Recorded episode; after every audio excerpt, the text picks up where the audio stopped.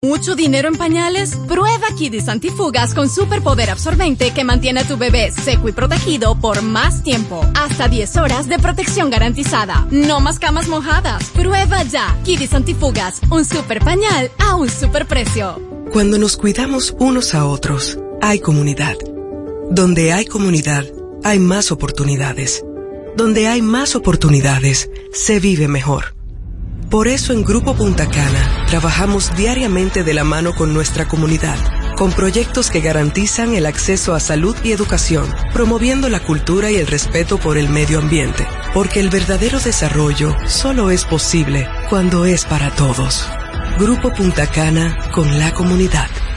Descubre más en www.grupopuntacana.com.do. Jugosas, sabrosas, tiernas y frescas. Así describen nuestras carnes en Supermercados Nacional. Detrás de un gran producto siempre hay una gran historia. Nos unimos a decenas de productores locales que crían con orgullo el mejor ganado dominicano, pasando por la más moderna planta procesadora del Caribe con procesos naturales, cuidando el más mínimo detalle para que cada corte llegue a nuestras tiendas con la calidad única que nos caracteriza. Porque lo que hacemos detrás de cada corte hace la gran diferencia. Supermercados Nacional. Llega ese momento del año donde el esfuerzo y la constancia rinden frutos para los prospectos del ahorro. Porque llega la Casa del Ahorro temporada de campeones. Por cada 300 pesos de incremento en tu cuenta, puedes ser uno de los 10 ganadores quincenales de 100 mil pesos y de los 10 ganadores de un millón de pesos para el sorteo final. Participa. Asociación Cibao. Cuidamos cada paso de tu vida.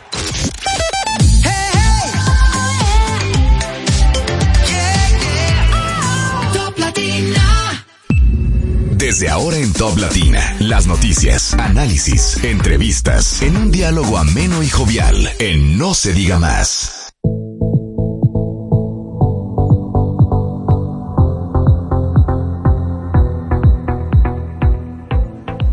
Hola, hola amigos, muy buenos días, bienvenidos a No se diga más a través de Top Latina. Hoy jueves 16 de noviembre del año 2023, cuando son las 7 de la mañana con 3 minutos. Alex Barrios les envía un saludo cordial y nuestro agradecimiento de siempre por acompañarnos desde donde quiera que usted se encuentre. Recuerden que pueden seguirnos a través de nuestras redes sociales, no se diga más RD, en tanto en Instagram como en X, así como también pueden disfrutar de nuestras entrevistas tanto en YouTube como en Spotify. Buen día, Máximo Romero. Buenos días, Alex. Ya hoy jueves social. Gracias a Dios sobrepasamos la primera mitad de la semana. y un día después de San Cobro, gracias a quienes nos escuchan desde Samaná en la 97.5, mi querida San Juan de la Maguana 101.7, Cotuí a través de la 92.5 y Santiago de los 30 Caballeros, la ciudad más limpia y ordenada de América en la 97.5, Higüey 101.7, Elías Piñas y las Matas de Farfán en la 91.9. Y hoy, según nos apunta nuestra querida Olga Almanzar, es Día Mundial de la Filosofía, Día Internacional de la, para la Tolerancia. Atención, Alex. Y Día, Mundial del Cáncer de Páncreas. Ah, está, equilibrado y día las efemérides. Sin duda alguna. Muchos motivos para ¿Cómo le fue ayer en el, en el Día Mundial de No Alcohol? No lo celebré. No. Olga Almanzar está en la producción del espacio, en la, en la coordinación Sheila Paredes, en los controles Marcelino de la Rosa. Odette Hidalgo, buen día. Muy buenos días, señores. Bienvenidos a No se diga más. Nosotros como cada día estamos muy felices y contentos de conectar con cada uno de ustedes y llevarles las informaciones que deben conocer. Y las informaciones que deben conocer, no las que por ahí están saliendo, porque ahora todo el mundo quiere ser youtuber, señores. Mm. ¿Eh? Hay que hablar de eso. Más adelante hablaremos de eso y mucho más, señores. Con toda una sociedad decepcionada por ahí. Pero bueno, amigos, vamos a dar inicio temprano al recorrido que hacemos a diario por las portadas de los periódicos impresos de la República Dominicana del día de hoy se diga más. Es momento de darle una ojeada a los periódicos más importantes del país y saber qué dicen sus portadas.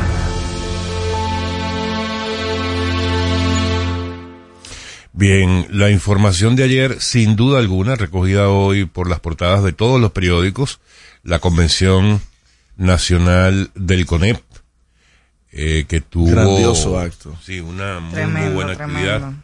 Eh, yo lamentablemente no pude asistir. ¿Ustedes estuvieron? Sí, Sí, claro. Pero, estuvimos pero- ambos. pero- pero- ¿Y cómo no acudir a la invitación Yo- de nuestros jefes? no? Claro, yo, yo no pude asistir, pero he visto... Pero con una excusa razonable. Claro que sí.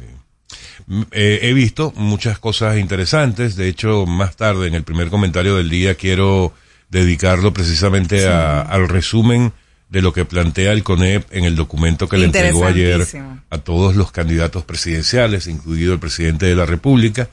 Eh, el- los- las portadas de los periódicos lo muestran eh, de, de distintas maneras. Sí.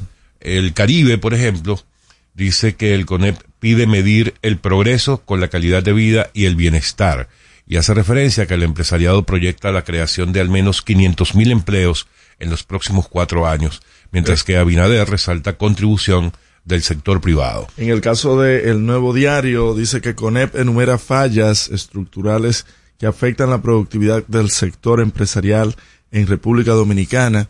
También proyecta una inversión superior a unos 30 mil millones de dólares que favorece también, entre otros puntos, la mejora del salario. Dice, dice su presidente, Celso Juan Marrancini, entregó a los principales actores políticos, incluyendo al presidente Abinader, las propuestas estratégicas para el bienestar integral de los dominicanos y resaltó que la educación eh, de calidad es la clave para el crecimiento y el desarrollo del país. El periódico hoy también refleja eh, como principal información sobre esa actividad el anuncio del sector privado de su compromiso de crear 500 mil empleos.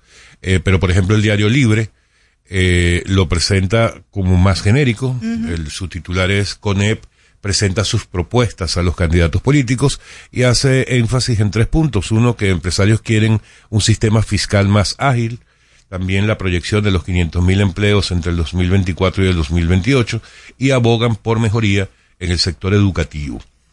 También En el listín diario listín. también trae eh, una de las fotos principales de la actividad donde se ve el presidente y los directivos del CONEP y dice que el CONEP pide motorizar la construcción de viviendas. Me sorprende, me sorprendió que el periódico no, el- que ninguno de los periódicos, mejor dicho, puso o aprovechó lo que yo diría que fue la mejor foto de esa actividad en la que están todo el consejo directivo del CONEP junto con Arriba. todos los líderes políticos. Claro.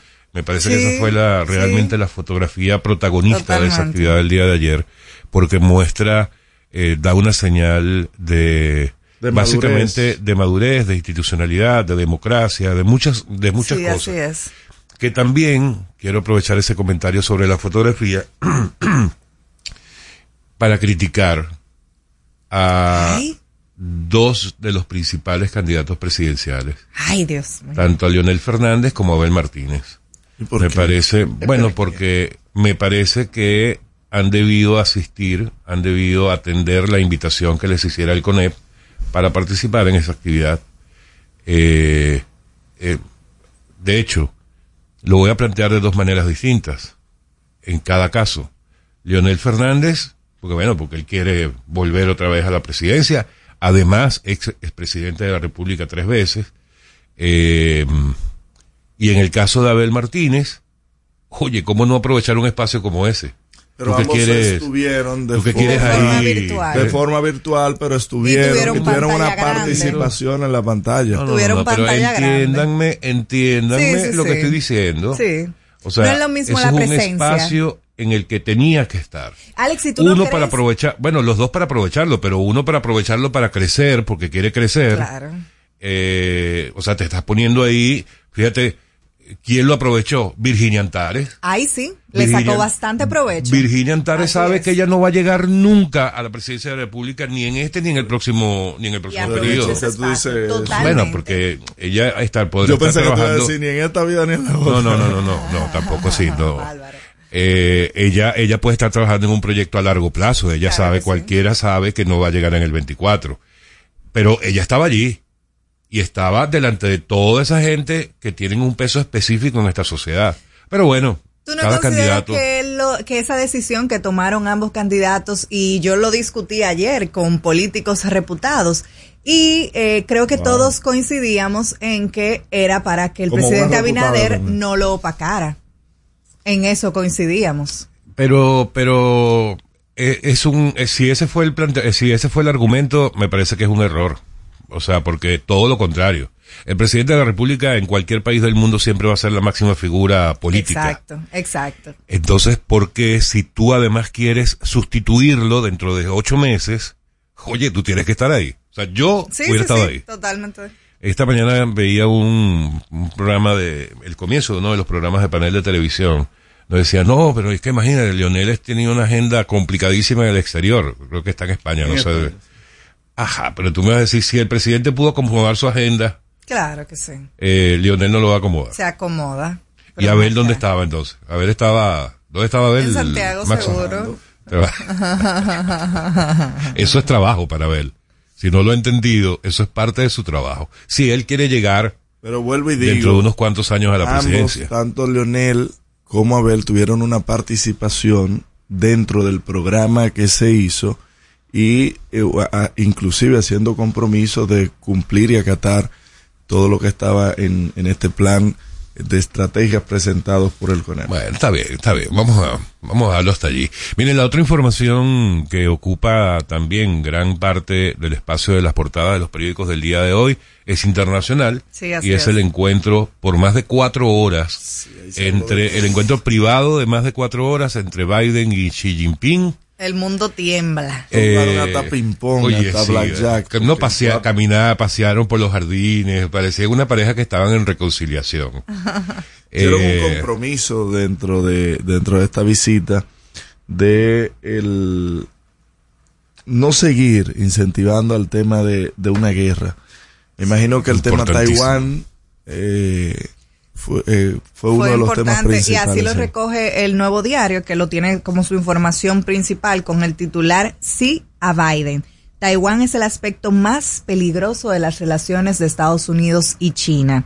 Eso como parte de, su encuentro. Todos sabemos eh, la declaración de independencia que hizo Taiwán eh, y que ha sido centro de los conflictos internacionales. Sí, es Biden y sí lo registra el periódico El Caribe asumen el reto de evitar conflictos. Los dos líderes mundiales se reunieron ayer para discutir algunas ideas sobre la paz mundial y el intercambio comercial y acordaron mantener una conversación franca más a menudo. Tú sabes que hace unos meses Xi Jinping hizo unas declaraciones en un momento donde las relaciones entre China y Estados Unidos estaban un poco tensas acerca de el futuro del mundo reside en que China y Estados Unidos puedan coexistir. Señores, si esa es la realidad y no puede haber quizá una realidad más eh, acertada. A veces uno cree que el cambio climático es lo que nos va a matar, pero el mundo cada día está tan sensible que uno no sabe cuándo una de estas potencias decida declarar la guerra y se acabó lo que se daba. Así que importantísimo este encuentro, tanto para la estabilidad mundial como para los temas económicos. Otra información que surgió el día de ayer y que en este caso la trae el Listín Diario. Eh, no sé si, la verdad creo que los otros periódicos no, no lo recogen. Fue una situación que se presentó ayer en Haití. Una masiva toma de rehenes en un hospital. Y aparece una fotografía. Estas son, esto es una información que circuló ayer. Eh, la hizo circular un periodista eh, presente en Haití. Eh, y lo publicó evidentemente uno de los medios haitianos. En el caso del listín, lo pone de hecho como su principal titular del día de hoy, acompañado de una fotografía con varios de los, de, los delincuentes que tomaron de rehenes a las personas que se encontraban en ese hospital el día de ayer. Dice la fotoleyenda, una banda armada irrumpió ayer en un hospital de Haití y tomó como rehenes a mujeres, niños y recién nacidos. Y se dice que los eh, tomaron a niños poniéndolos como escudo al mejor estilo jamás. Ay, sí. Qué lamentable todo lo que ocurre en ese país. Pero bueno, que sigan en eso. Todavía no se sabe cuál es eh, la razón o que ellos eh, demandan para devolver a estos rehenes. Ni siquiera se sabe, se ha confirmado la cantidad de rehenes tomados.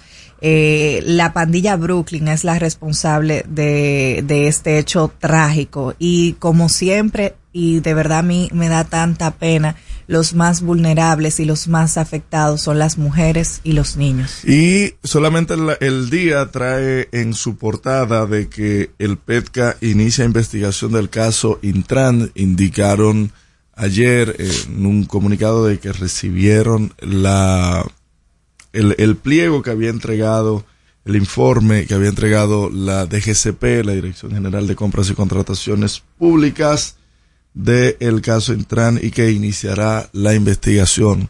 Vamos a ver si harán su eh, respectivo despliegue y, allanamientos y ese tipo de cosas como suelen hacer. Tienen ese reto eh, el, la PEPCA. Te adelantaste allí eh, antes de mencionar que hablando de Haití, la principal información de la portada del periódico El Día es precisamente Haití Sí. y se refiere al almuerzo del grupo de medios Corripio en el que participaron los alcaldes de Dajabón y Jimaní. En el caso de Dajabón, Santiago Riverón, que ustedes ya lo deben reconocer por su ese sombrero que jamás se quita, y el alcalde de Jimaní, Dionisio Méndez, y lo plantean con un enfoque interesante. Dice, las fronteras sur y norte sienten el cierre de forma diferente. Por su parte, el alcalde de Dajabón se queja por falta de dignidad. Él dice que pareciera que en el país es más importante el comercio, el intercambio comercial entre los dos países, que la dignidad y la soberanía nacional o el, o el amor por el país. Claro. Y en el caso del alcalde de Jimaní, dice que viven sin comercio desde la pandemia. A Santiago Riverón Wow. que se prepare a entregar en abril del 2024. Amigos, hasta aquí el recorrido por las portadas de los periódicos impresos del, del día de hoy de República Dominicana. Recuerden que en cualquier momento pueden conseguirlas en Spotify. Las portadas podcast, by no se diga más. Al regreso, más información en No se diga más.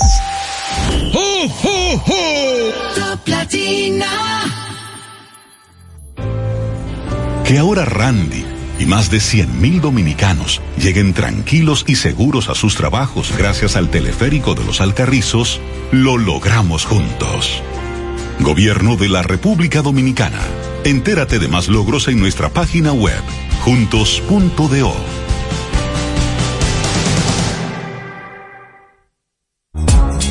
Dale un toque dulce a tus mañanas con las nuevas French Toast Sticks de Wendy's. Mmm, deliciosas tostadas francesas cortadas a mano, crujientes por fuera y suaves por dentro, servidas con rico sirop. Pruébalas, el desayuno perfecto para tener un buen día. Solo en Wendy's. Cuando nos cuidamos unos a otros, hay comunidad. Donde hay comunidad, hay más oportunidades. Donde hay más oportunidades, se vive mejor. Por eso en Grupo Punta Cana trabajamos diariamente de la mano con nuestra comunidad, con proyectos que garantizan el acceso a salud y educación, promoviendo la cultura y el respeto por el medio ambiente, porque el verdadero desarrollo solo es posible cuando es para todos. Grupo Punta Cana con la comunidad. Descubre más en www.grupopuntacana.com.do. La Navidad es rica, más de una noche buena se celebra en mi tierra. La Navidad de adentro, la que viene del alma, solo se ve en Quisqueya. Presente todo el tiempo, presente en cada mesa de los dominicanos.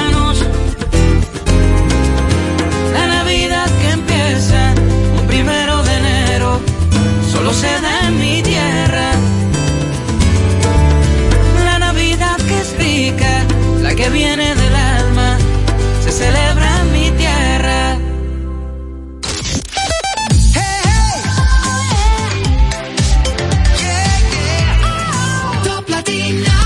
Síguenos en las redes sociales. Arroba no se diga más radio. Seguimos conectados con ustedes en No se diga más por Top Latina.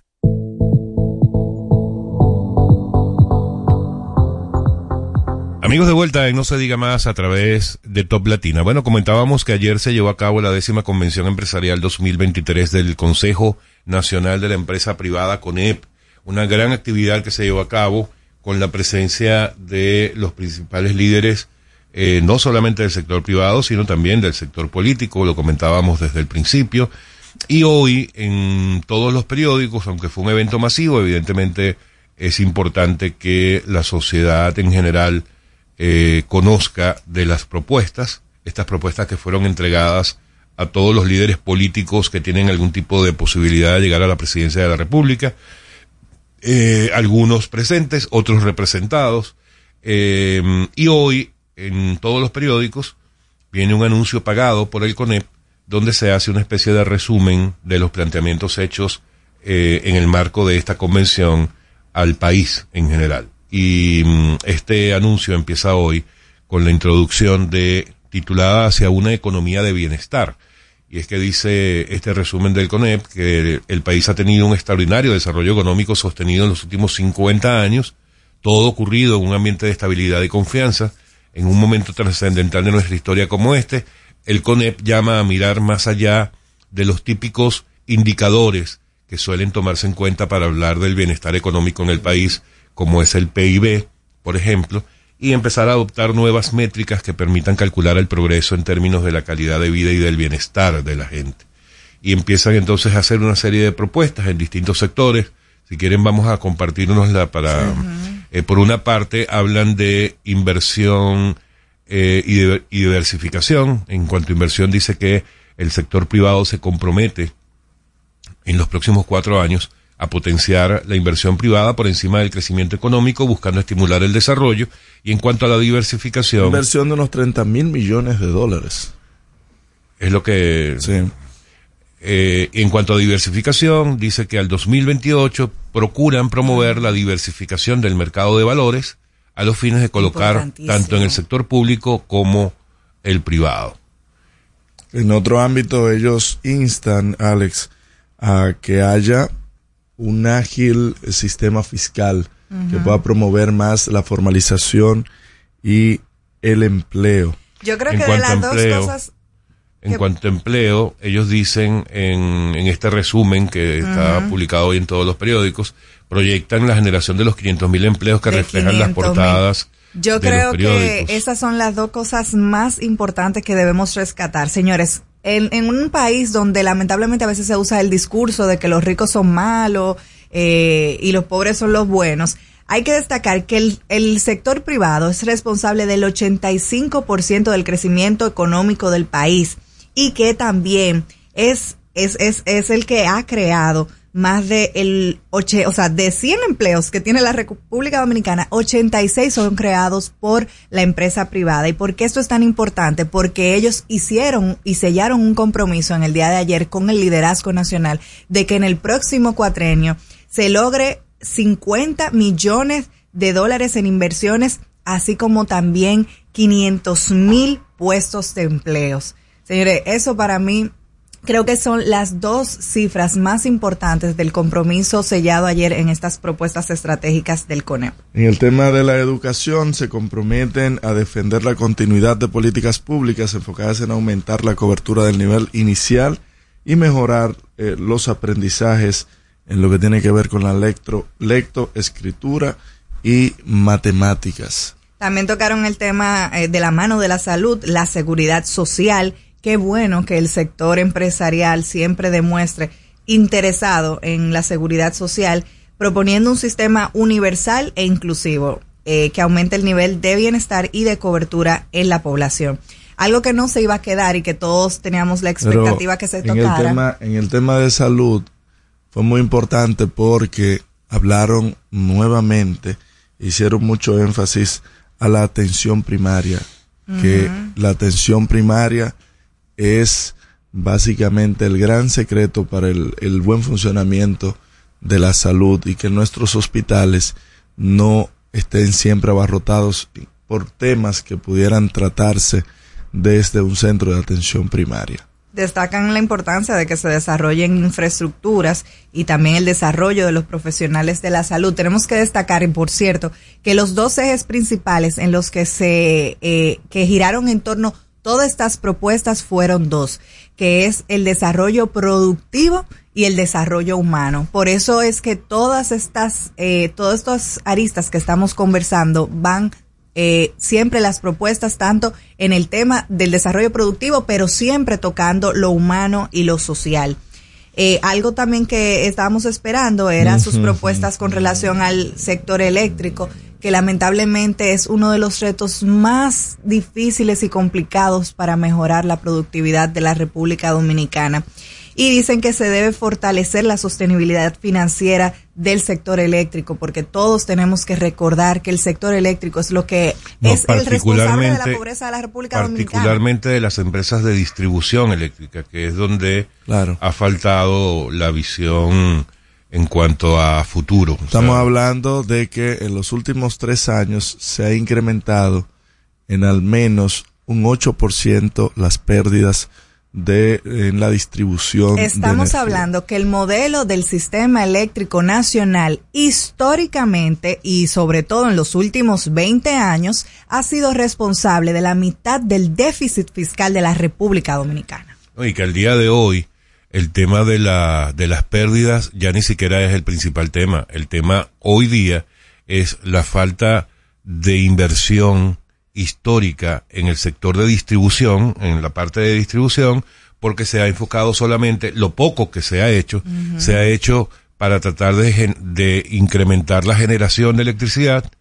Ha habido un aumento de la electricidad. Si tú sumas esos dos elementos, evidentemente unas redes de distribución que estaban hechas para un, un país de hace 20 años no pueden soportar lo que ha crecido. Y que yo me imagino que en estos tres años del gobierno del cambio han podido construir una gran, una gran red de distribución.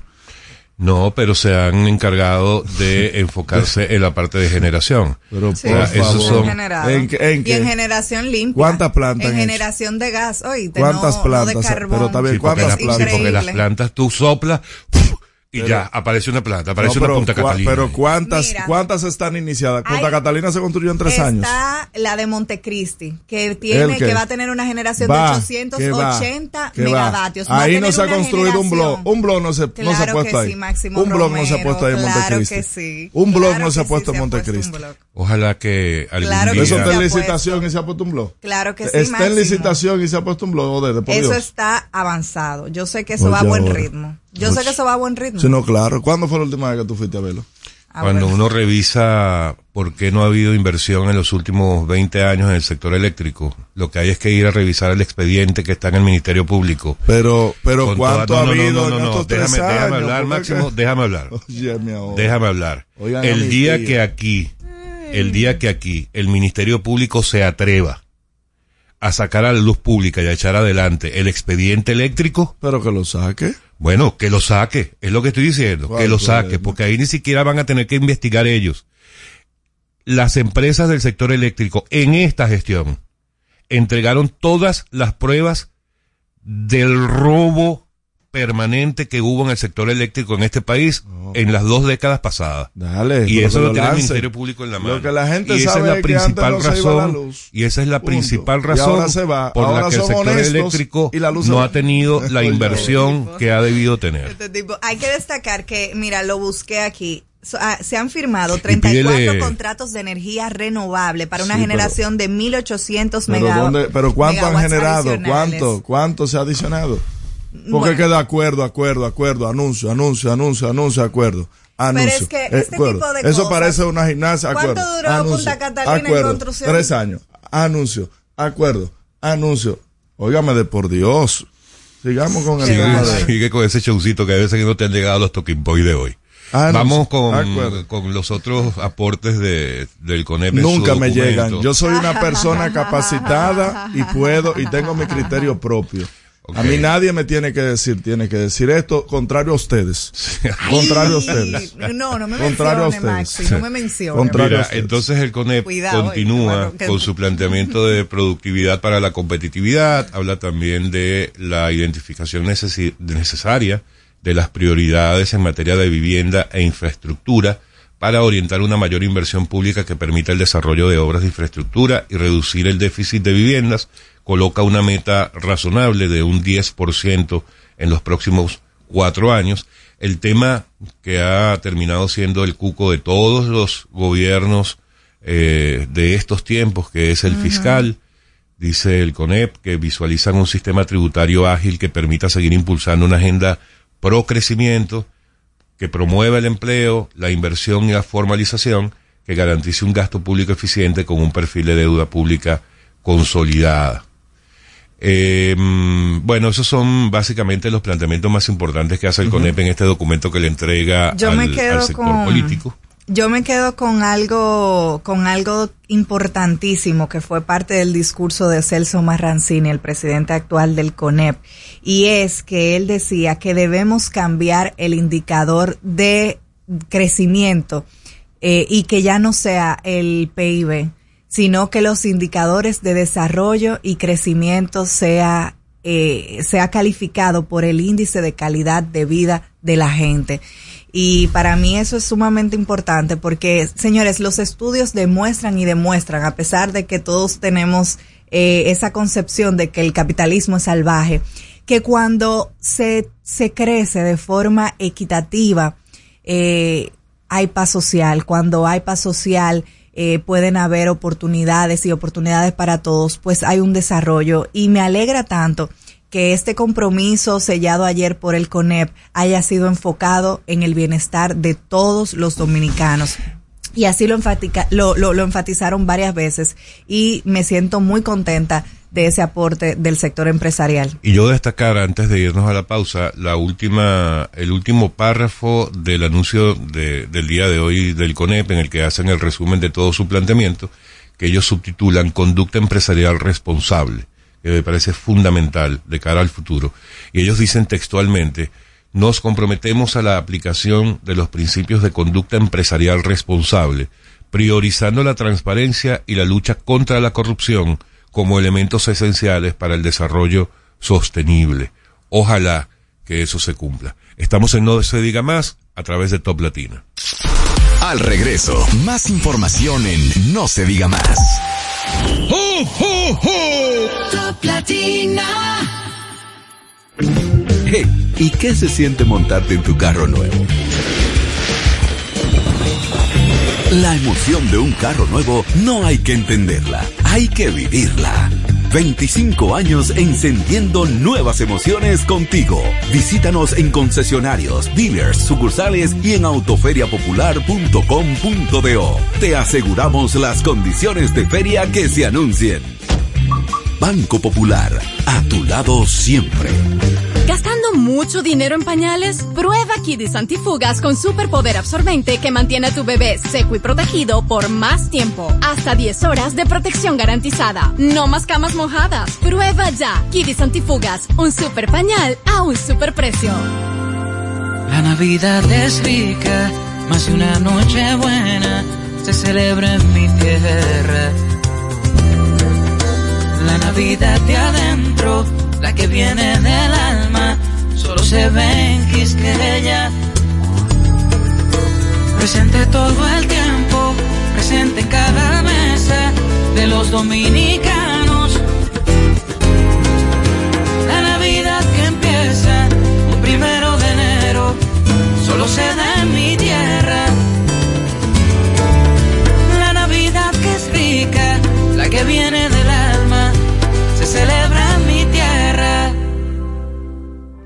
Jugosas, sabrosas, tiernas y frescas. Así describen nuestras carnes en Supermercados Nacional. Detrás de un gran producto siempre hay una gran historia. Nos unimos a decenas de productores locales que crían con orgullo el mejor ganado dominicano, pasando por la más moderna planta procesadora del Caribe con procesos naturales cuidando el más mínimo detalle para que cada corte llegue a nuestras tiendas con la calidad única que nos caracteriza. Porque lo que hacemos detrás de cada corte hace la gran diferencia. Supermercados Nacional.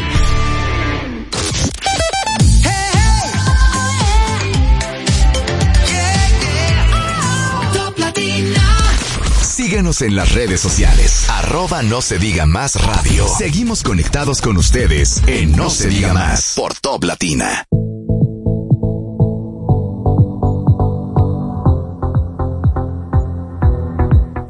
Amigos de vuelta, eh, yo no, amigos de vuelta, no se diga más, yo eh, a través de Top Latina, yo no voy a meterme en un lío de...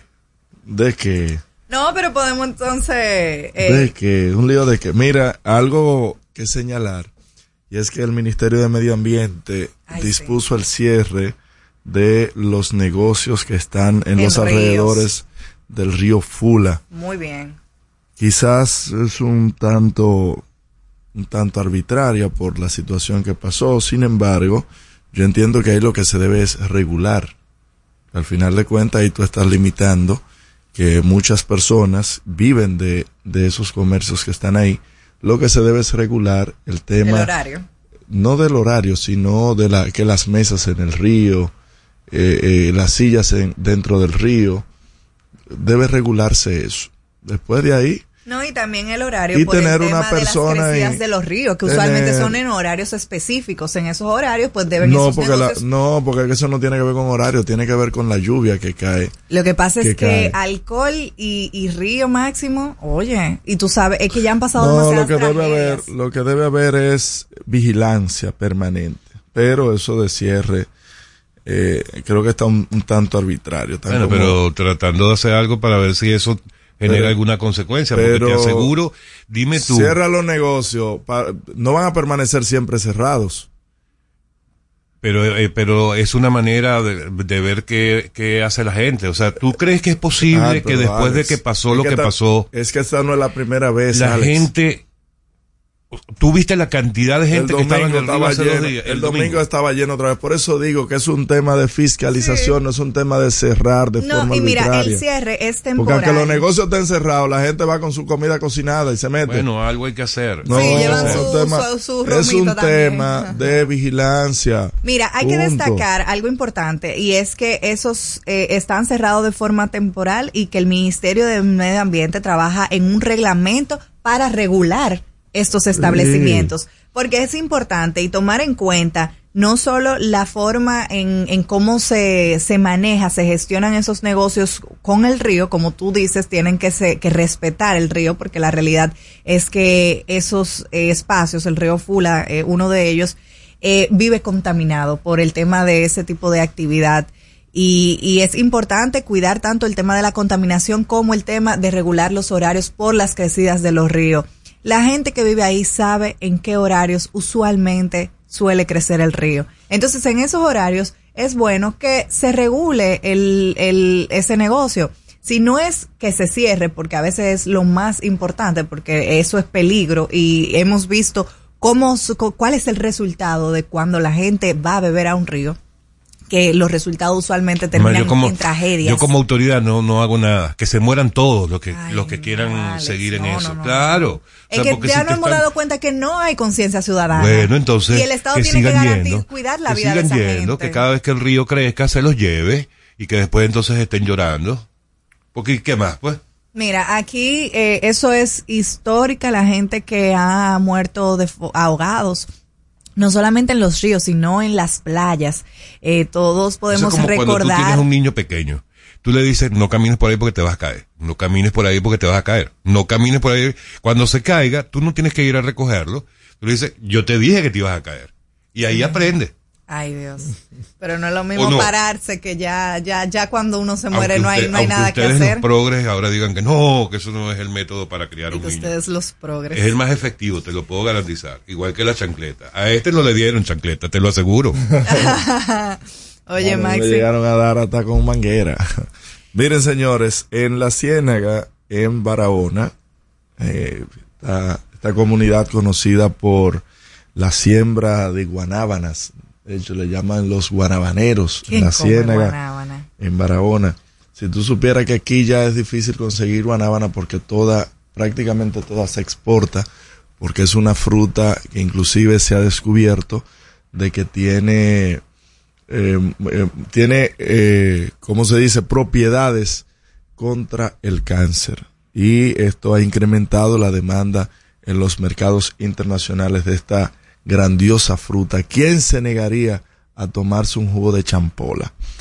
Menciono esta ciudad de la Ciénaga porque al menos 10 personas, incluidos eh, en- entre ellos varios haitianos, han muerto de una eh, de un brote de diarrea sospechosa que eh, el Ministerio de Salud Pública dice que es ameba, ameba. Sin embargo, los Mm. médicos locales Mm. que están en el terreno, que están tratando los casos, afirman de que es cólera. Ay, yo sabía. Yo, yo sospechaba. Más de 10 muertos en menos de una semana por este tema. Es Haití importantísimo. tiene una crisis con el cólera hace más de un año, donde han muerto miles de personas el último año y la República Dominicana, sobre todo las autoridades como salud pública, saben y deben estar atentos a estas incidencias, porque no hay nada que sea tan contagioso y fácil de contagiar que el cólera, sobre todo en una población como esa, que vive hacinada, que vive eh, con muy pocos... Eh, con pocos protocolos sanitarios que hacen que el cólera se, se traspase demasiado rápido. Y eso es un peligro potencial para la República Dominicana. Bueno, lo, eh, el tema es eh, que el Ministerio de Salud Pública, sin antes hacer una investigación exhaustiva, indicó que eso no es cólera, que eso es amebiasis, que es una ameba que, que anda, pero como se ha ido proliferando en esta comunidad, eh, no creo que tantas personas de, de- hogares distintos sean afectados por ameba. Ahí debe investigarse y debe verse y debe alertarse eh, eh, a esa comunidad y debe crearse un cordón eh, antes de que eso continúe propagándose. Debe haber el Ministerio de Salud Pública instruir que se vayan a hacer las investigaciones del lugar porque esto puede ser muy alarmante. En el día de ayer, en el tema del dengue, ya se han reportado más de 19 mil casos y volvieron a decir de que eh, hay una desescalada, de que, de que ha bajado la incidencia de el dengue. Lo cierto es, yo estuve haciendo un paneo por varios hospitales y todavía las emergencias continúan llenas. Entonces, por un lado, el Ministerio de Salud Pública, que no es la primera vez que, que, que dice que han comenzado a bajar los casos, pero los hospitales continúan llenos. Entonces, hay un tema de que o el Ministerio de Salud Pública no está enterado de lo que está pasando en los hospitales. Seguramente no.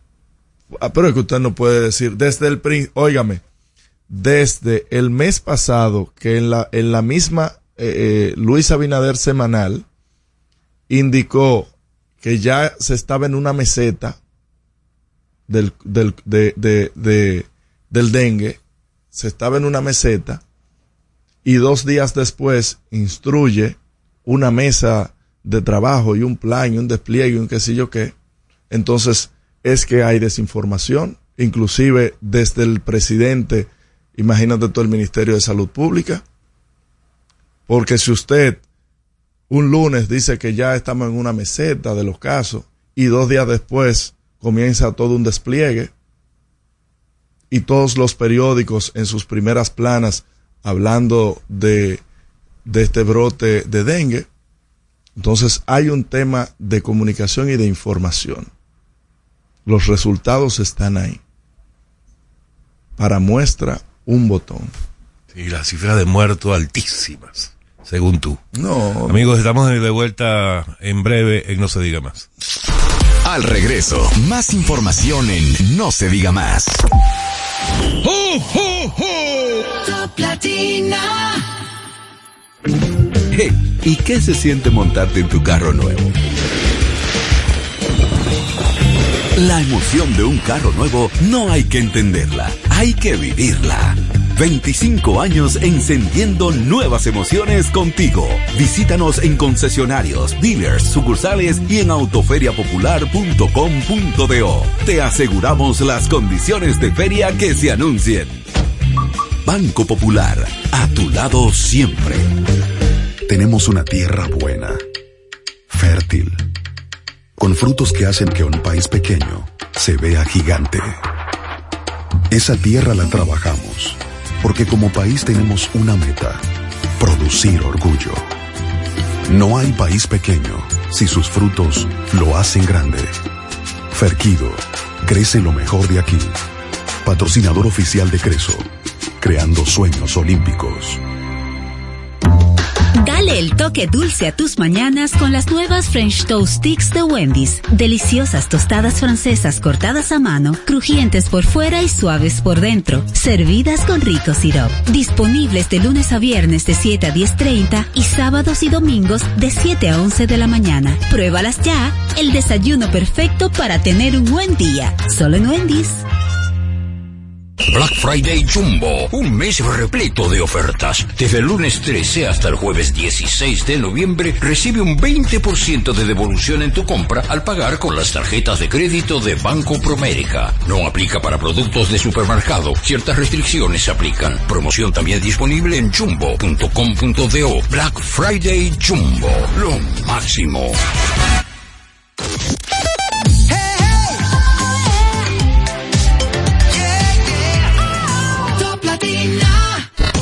Interactúa con nosotros 809-542-1017. Seguimos conectados con ustedes en No se diga más por Top Latina.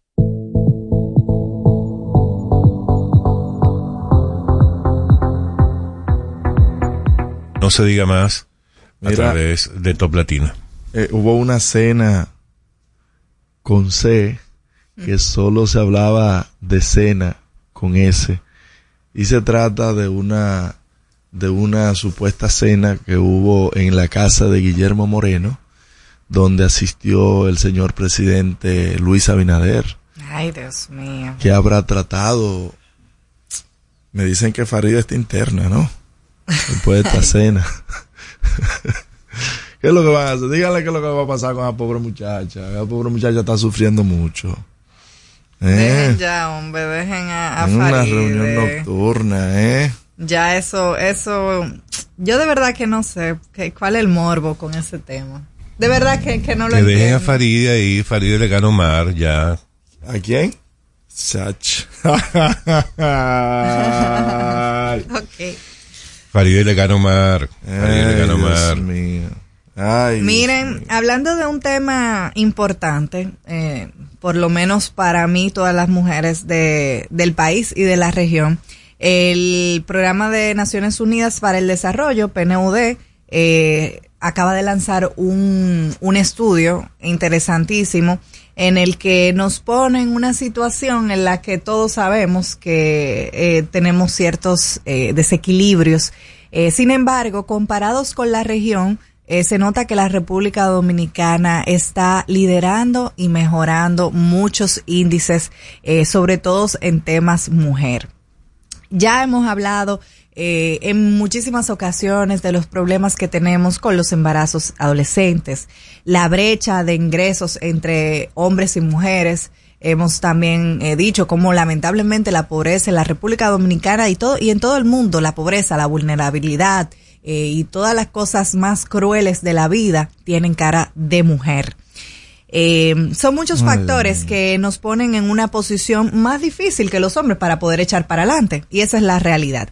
Y en este estudio, eh, en el que podemos destacar que como uno de los índices que ellos eh, colocan, es interesante ver cómo el 21.5% de las mujeres dominicanas viven en pobreza multidimensional. ¿Y qué es esta la pobreza multidimensional? Es la que no solamente eh, mide los ingresos que tiene una mujer, sino el acceso que tiene esa mujer a salud, a educación eh, y a poder desarrollarse.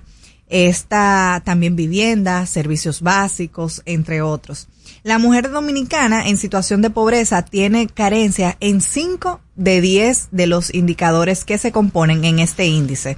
Y yo quiero destacar eh, lo que a mí me parece una de las cosas más importantes de este estudio, y es que revela que el 16, casi el 17% de la población eh, dominicana de mujeres no tienen ningún ingreso y que dependen totalmente de otra persona para su sustento.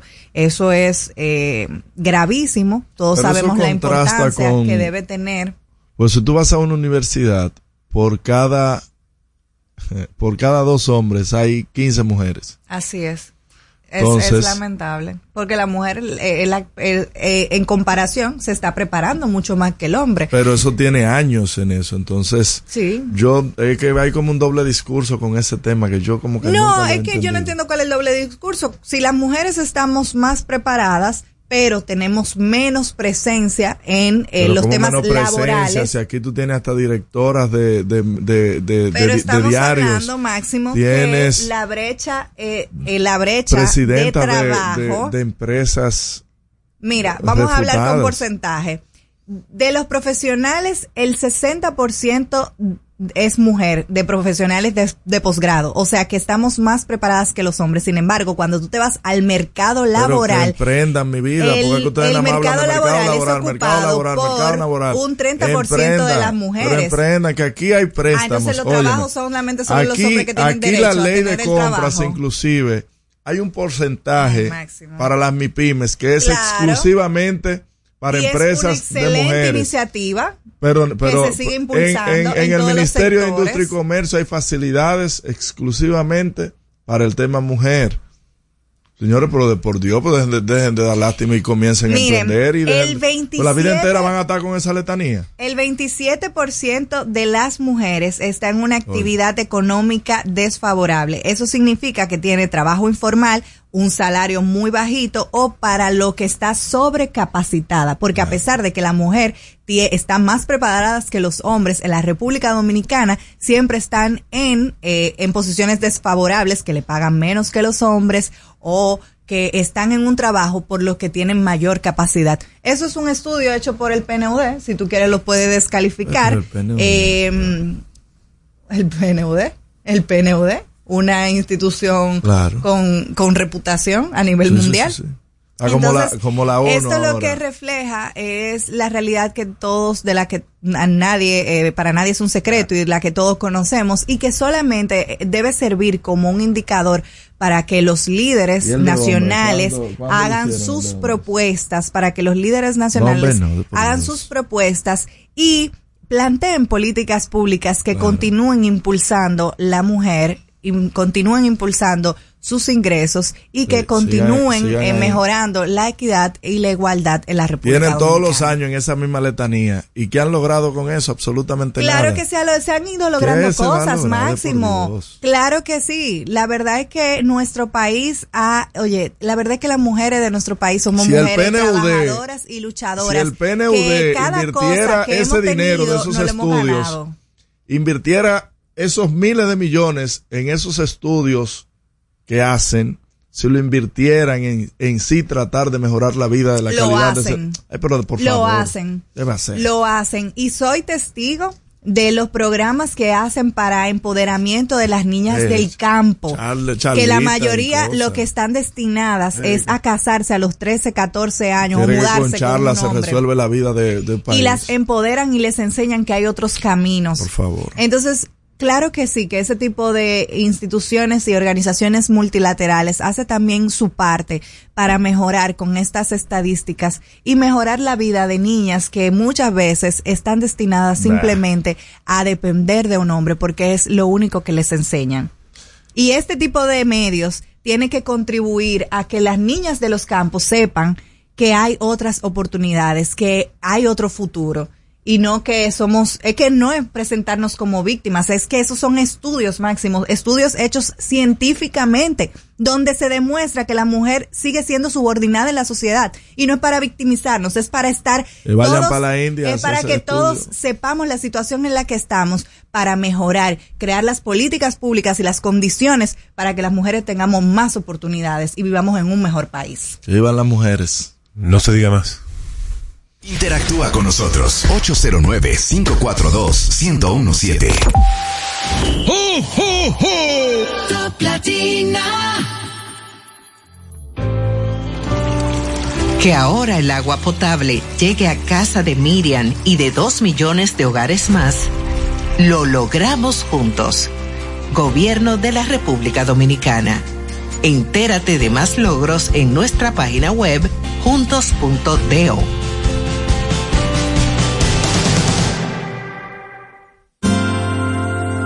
Navidad es rica, más de una noche buena se celebra en mi tierra. La Navidad de adentro, la que viene del alma, solo se ve en Quisqueya. Presente todo el tiempo, presente en cada mesa de los dominicanos.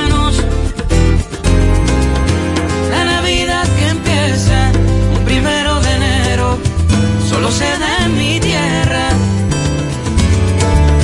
La Navidad que es rica, la que viene del alma, se celebra en mi tierra.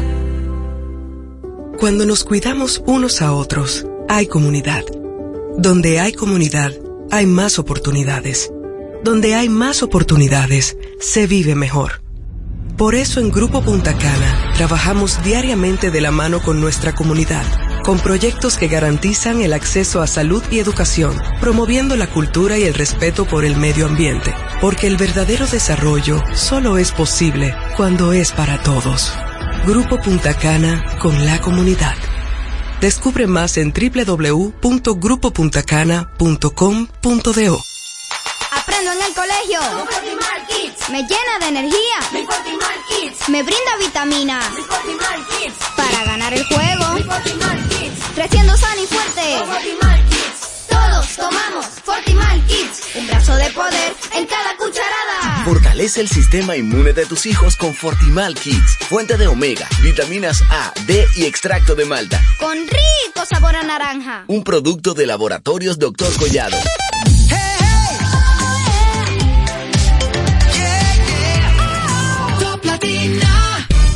Comunícate con nosotros al 809-542-1017. Seguimos conectados con ustedes en No se diga más por Top Latina.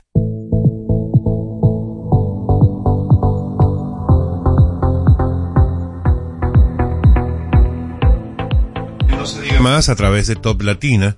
Son casi las 8 de la mañana. Vamos a dar inicio a la segunda hora del programa del día de hoy. Y para ello vamos a dar inicio a la primera entrevista del día. Y le vamos a dar la, la dirección de esta entrevista a Odette. Odette, mira, con respecto a lo que hablabas antes de la pausa. Así es, señores. Y Enlázalo con eso. Con un interesantísimo tema eh, que es las mujeres emprendedoras. Y mira que Máximo me decía, emprendan. Y aquí tenemos a una emprendedora, así que muy bienvenida Gray Ovalles, quien es la emprendedora de esta semana con su emprendimiento Gray Gourmet. Buenos Bienvenida, días. un aplauso, bienvenida. Buenos días, muchas gracias. Gray, y vamos a iniciar por el principio. ¿De dónde No. nació tu pasión por la cocina y qué te llevó a crear tu propio catering? Bueno, mi pasión por la cocina nace quizás desde muy niña, que siempre estaba con mi abuela, metía en la cocina atrás de ella mirando lo que, lo que hacía. Eh, después, muchos años después, eh, fue que surgió lo de la cocina. Por ejemplo, cuando yo, eh, en mi etapa de iniciar la universidad, no existía eso que existe ahora, que son carreras culinarias. Eso no existía. Entonces, eh, me dediqué a otra cosa. Con los años. ¿Qué estudiaste? Estudié publicidad en la. Universidad Autónoma de Santo Domingo. Mi querida Guas. Y cuando te diste cuenta que eso no daba dinero, tuviste que emprender. eso es como el periodismo. Sí, es cierto. Yo le digo a mis hijos, no se atrevan a estudiar publicidad. No, no, no, que estudien lo que quieran. Pero cuéntame, Gray, entonces tú estudiaste publicidad, ejerciste tu carrera. La ejercí hasta hace más o menos tres años. Pero el emprendimiento lo hacía conjuntamente con la carrera. Entonces, ¿tu, ¿tu pasión siempre ha sido la cocina o nunca sentiste mucha pasión por la carrera que estudiaste? ¿Cómo pudiste convivir con ambas cosas al mismo tiempo? Bueno, sí, la publicidad me gusta, el diseño me gusta. De hecho, quien hace todos los diseños de mi página y de todo soy yo. Eso me gusta. Pero entonces, por ejemplo, cuando hacía un junte con los amigos, siempre la que se metía en la cocina era yo, porque en realidad eso me gusta. Entonces, ya decidirme a emprender, ya eso fue por una necesidad. O sea, necesito un ingreso, necesito otras cosas y de ahí empecé. De hecho, empecé en un momento de mi vida muy difícil, donde no me vi sin trabajo. Entonces empecé a hacer pasteles en hoja y me fui a venderlo en la Guapa, afuera en la calle Wow, en una mesa. universidad para... La universidad abierta para adultos. Sí. Que de hecho fue mi primer cliente, la Guapa. Wow. Qué interesante. Grey, antes de la, de la pausa, en el segmento anterior, eh, Odette hablaba de algunos indicadores que muestra un estudio de, de Naciones Unidas que habla de la falta de oportunidades precisamente en mujeres en República Dominicana y de la, eh, de alguna manera, las desventajas que existen en el mercado laboral para las mujeres acá, que cobran menos que los hombres, que a pesar de ser, eh, eh, ser más las mujeres que se preparan en universidades son menos las que llegan al sector laboral o a las mejores posiciones y eso pareciera ser una realidad, no al nivel de exageración que lo llevan algunas, ¿verdad? Pero la verdad es que pudiera ser eh, gran parte de la realidad. En tu caso, tú acabas de decir que emprendiste en un momento de necesidad, te viste sin empleo.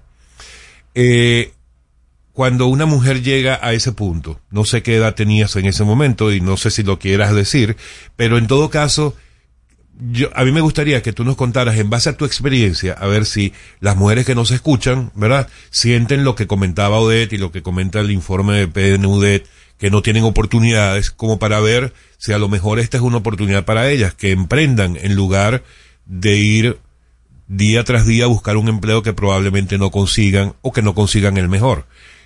¿Qué, ¿Qué tomaste tú en cuenta en ese momento? ¿Por qué decidiste emprender y no seguir buscando un empleo? Cuéntanos un poco esa experiencia en particular. Ok. Eh, entiendo que hay eh, más oportunidades para los hombres en algunos cargos, pero también las mujeres hemos crecido mucho. Y en este momento sí tenemos muchas oportunidades. Y pues, bueno, de hecho, entiendo que la mayoría de emprendimientos son de mujeres. Porque veo muchas mujeres trabajando y tratando de, de echar para adelante. Eh, entiendo que hay que prepararse para emprender. Yo empecé, como le dije, en un momento de necesidad, empecé eh, dando muchos tumbos, teniendo muchos fracasos, hasta el momento que me fui preparando, preparando, y todavía entiendo que necesito prepararme mucho más. ¿Cuál ha sido tu mayor reto en estos años ya con, con tu emprendimiento establecido y corriendo? Mi mayor reto ha sido organizarme y poder llevar yo, eh, como quien dice, como yo soy como un pulpo, que tengo que estar pendiente a todo. Entonces, organizarme, tener que llevar las finanzas, tener que llevar, eh, o sea, todo lo que tiene que ver con el negocio, porque en este, en este momento estoy en esa etapa. Y, y hablando de, de finanzas, Grey, ¿qué tanto han variado? Te voy a, te voy a poner ahí en, en apuro ahí. ¿Qué tanto han variado los precios de tu materia prima para tú realizar un pedido? En este momento, en este momento han variado bastante. Hacia arriba, hacia, Hacia arriba. Mm, Entiendo que algún 20 o 30% más. wow. Un 20 o un 30% han subido los productos con lo que tú realizas, por ejemplo, el tema de la harina, el azúcar, Los víveres. los víveres. Oh. Y más Grey- por la época. Oh. Sí. Gray, una pregunta. Una Para ti, maestra. ¿ha valido la pena? O sea, cuando tú pones el contraste de cómo tú estabas cuando tú tenías tu empleo, estabas parte de ese mercado laboral y tienes ahora tu emprendimiento que ya te dedicas hace más de cuatro años de lleno a él. Cuando tú lo pones los, las dos cosas en balanza, ¿tú consideras que ha valido la pena? 100%. Cuéntanos de eso. Ha valido la pena porque he aprendido mucho, he crecido mucho como persona. No solo en lo económico, porque quizás tú puedas encontrar un empleo que te remunere más que tú misma emprender. Pero tú, o sea, tú creces como persona, tú eres que decide, eh, si te preparas bien puedes crecer mucho más. O sea, todo depende de ti. Es un sacrificio muy fuerte, muy grande, se trabaja mucho. Pero, Grace, eh, decías hace un ratito que hace falta para que alguien que emprenda le vaya bien, hace falta que se prepare. Sí. Y de hecho decías que sientes que aún después de cuatro años todavía eh, te hace falta más preparación. Sí. ¿Qué necesita una persona para tomar una decisión de emprender? Así sea para empezar vendiendo pasteles en hoja, o porque tuvo la suerte, o porque tiene alguien que lo ayude y tiene un capital y decide emprender un negocio más grande. ¿Qué hace falta para prepararse? Lo primero que hace falta es tratar de aprender negocios. Por ejemplo, voy a hablar de este país. Aquí en ninguna universidad, en ningún colegio te enseñan cómo tú puedes hacer negocio, cómo tú puedes trabajar con las finanzas.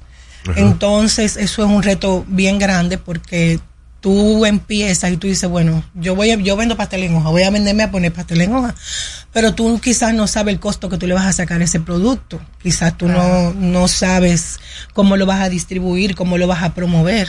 Claro, que te den por lo menos los principios básicos para un negocio. cómo manejar un modelo de negocio. Entonces ahora mismo en este momento ya entiendo que nadie puede decir no tengo conocimiento o no me dieron el conocimiento. Tenemos herramientas muy ricas. Por ejemplo, tú necesitas saber algo, tú solo tienes que ir a YouTube o ir a Google y tú lo buscas y lo aprendes aunque sea solo, no Tenemos necesariamente. esa gran ventaja en esta época. Claro que sí. No necesariamente tienes que invertir un dinero. Si tú tienes ese deseo y esa pasión, tú lo haces. Tú, nos des- tú, tú me decías ahorita que tu emprendimiento ha sido intermitente. Cuéntanos qué ha pasado para tú tener que interrumpir esto que tanto te gusta y que te genera ingresos. ¿Y cómo ha sido para ti este trayecto en tu emprendimiento? Bueno, después de lo que le contaba de eso, conseguí un empleo. Simultáneamente seguía haciéndolo con el trabajo, pero era muy forzoso. Ahí Claro, dos trabajos. lo paré. Entonces, eh, cuando ya estaba trabajando en ese lugar, lo que hacía era, hay un cumpleaños, entonces yo era la que llevaba la picadera, la que llevaba las cosas. En diciembre vendía muchos productos. Entonces, después esa empresa quebró. Todas las personas que teníamos cierto tiempo nos mandaron para nuestra casita. Entonces ahí comencé de nuevo. Ahí ya estaba bien de lleno. Después vino otro problema que fue la pandemia. Uy, todo cerró. Que todo, Que nos afectó a todos, a claro. todos nos afectó. Entonces ahí tuve que quedarme tranquilita en la casa. Lo que hice fue que inventé vender para llevar a las personas, como estaba haciendo prácticamente Claro, todo el mundo. Eh, después de esa empresa volvieron y me llamaron. Empecé a trabajar, pero no me gustó. Me sentí muy presionada, me sentí, entonces lo que hice fue que decidí me voy de lleno con todo. Entonces, para ti que has tenido estas experiencias, que has tenido que salir a veces de manera forzosa e insegura de tus trabajos, ¿qué es lo más importante de tener tu propio emprendimiento? Esa seguridad que te da que todo depende de ti y que mañana quizá nadie te puede votar. Cuéntanos un poco de- de cómo te hace sentir eso. Eso me hace sentir segura, aunque depende de muchas Todo depende cosas. de ti, todo complicado. depende de mí, pero me hace sentir segura. Eh, realmente la gente dice, yo quiero ser mi propio jefe porque yo no quiero trabajar tanto. El que es su propio jefe trabaja más que, el, que cuando te Eso, emplea. exactamente. O sea, eso y mucha tienes- gente cree que no, muchos, sobre Trabajas todo jóvenes, que dicen, no, no, no, yo prefiero emprender porque eh, no quiero trabajar tanto amarrado a un trabajo. ¿no? Grace, pero vamos a hablar entonces del negocio en sí, este negocio que ya eh, ha avanzado y que, si Dios quiere, va a seguir creciendo mucho en el tiempo. Grace Gourmet. Eh, ¿Cómo haces? Lo primero que te quiero preguntar es, ¿cómo haces para que la gente lo conozca? O sea, me gusta el eslogan que veo aquí de si pruebas no cambias, pero ¿cómo hace la gente para probarlo? ¿Cómo, ¿Cómo has hecho que la gente se entere de Grace Gourmet? Bueno, como le dije, al principio era con los compañeros de trabajo. Entonces, El boca a boca. eso es- ha sido lo más, lo más importante en mi caso ha sido el boca a boca. Ok. O sea, much- la mayoría de mis clientes son por referimiento. Por Instagram o por las redes pueden llegar clientes, pero los mayores clientes son de boca a boca. Entonces también en la casa tengo un pequeño despacho que ahí Ah, vendo todos los días, mira. entonces también por ese por esa vía llegan varios clientes. Muy bien. ¿Tu carrera como publicista, eh, tú consideras que te ha servido para promocionar el negocio o, la, o, o el sabor eh, y, y- y la referencia te ha ayudado más? Creo que el sabor y el hecho de que me gusta hacer las cosas bien hechas, me gusta de cuando entrego algo se vea bonito, se vea delicado, eso. Eh, la publicidad ha ayudado porque he podido hacer promociones, pero entiendo que ha ayudado más lo otro. Y en esta temporada navideña, me imagino que ese negocio se pone full, full. Es full. la época en la que más tú trabajas. ¿Cómo tú te organizas para poder eh, trabajar en este periodo con tanta demanda? ¿Contratas ya a personas? Sí, tengo Para una eso. persona que trabaja conmigo diariamente. O sea, ya tengo estás dos. generando empleo. Sí, Mira qué bien.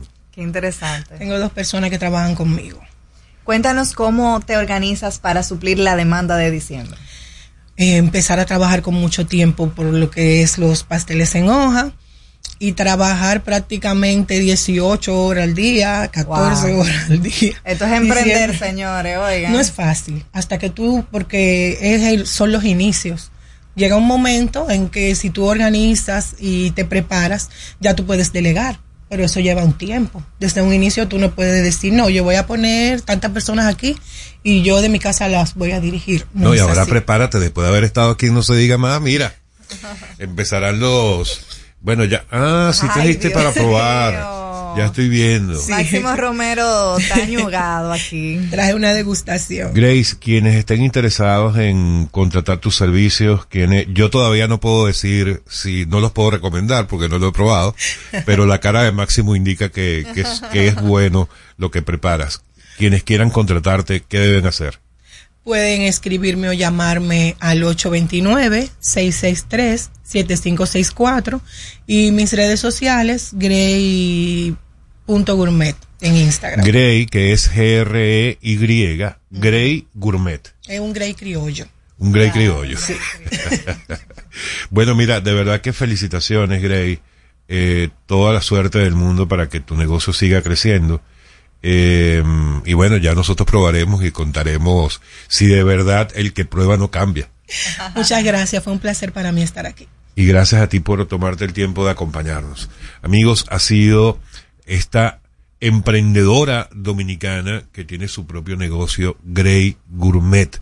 Ya saben, sus redes Grey Gourmet, eh, tanto en Instagram como en Facebook Facebook.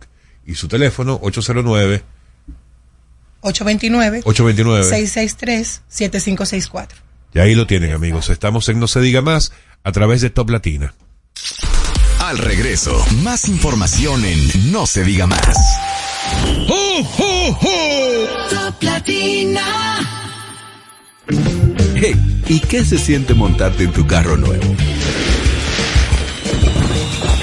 La emoción de un carro nuevo no hay que entenderla, hay que vivirla. 25 años encendiendo nuevas emociones contigo. Visítanos en concesionarios, dealers, sucursales y en autoferiapopular.com.do. Te aseguramos las condiciones de feria que se anuncien. Banco Popular, a tu lado siempre. Que ahora Leonardo y 60 mil dominicanos más tengan su título de propiedad, lo logramos juntos. Gobierno de la República Dominicana. Entérate de más logros en nuestra página web, juntos.do.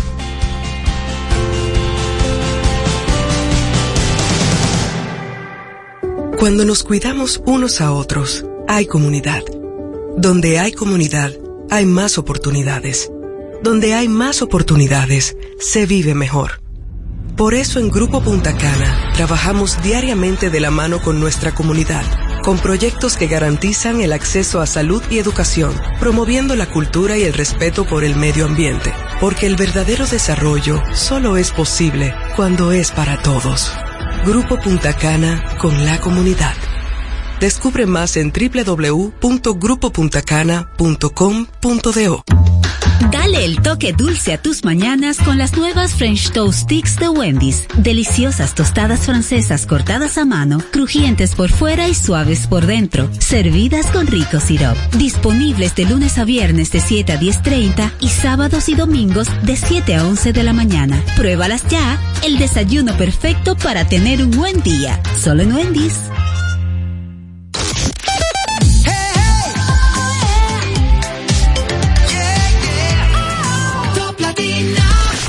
Síguenos en las redes sociales. Arroba no se diga más radio. Seguimos conectados con ustedes en No, se, diga más por Top Latina.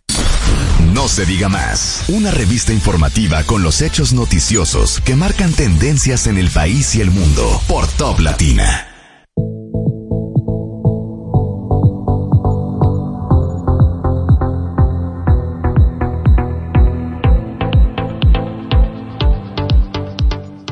Amigos de vuelta en No se diga más a través de Top Latina.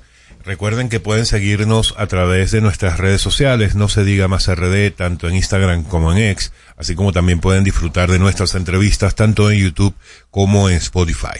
Y para nuestra segunda entrevista del día de hoy vamos a darle la bienvenida al licenciado Juan Carlos Espinal, comunicador y politólogo, además de ser miembro de, de la Dirección Central de la Fuerza del Pueblo.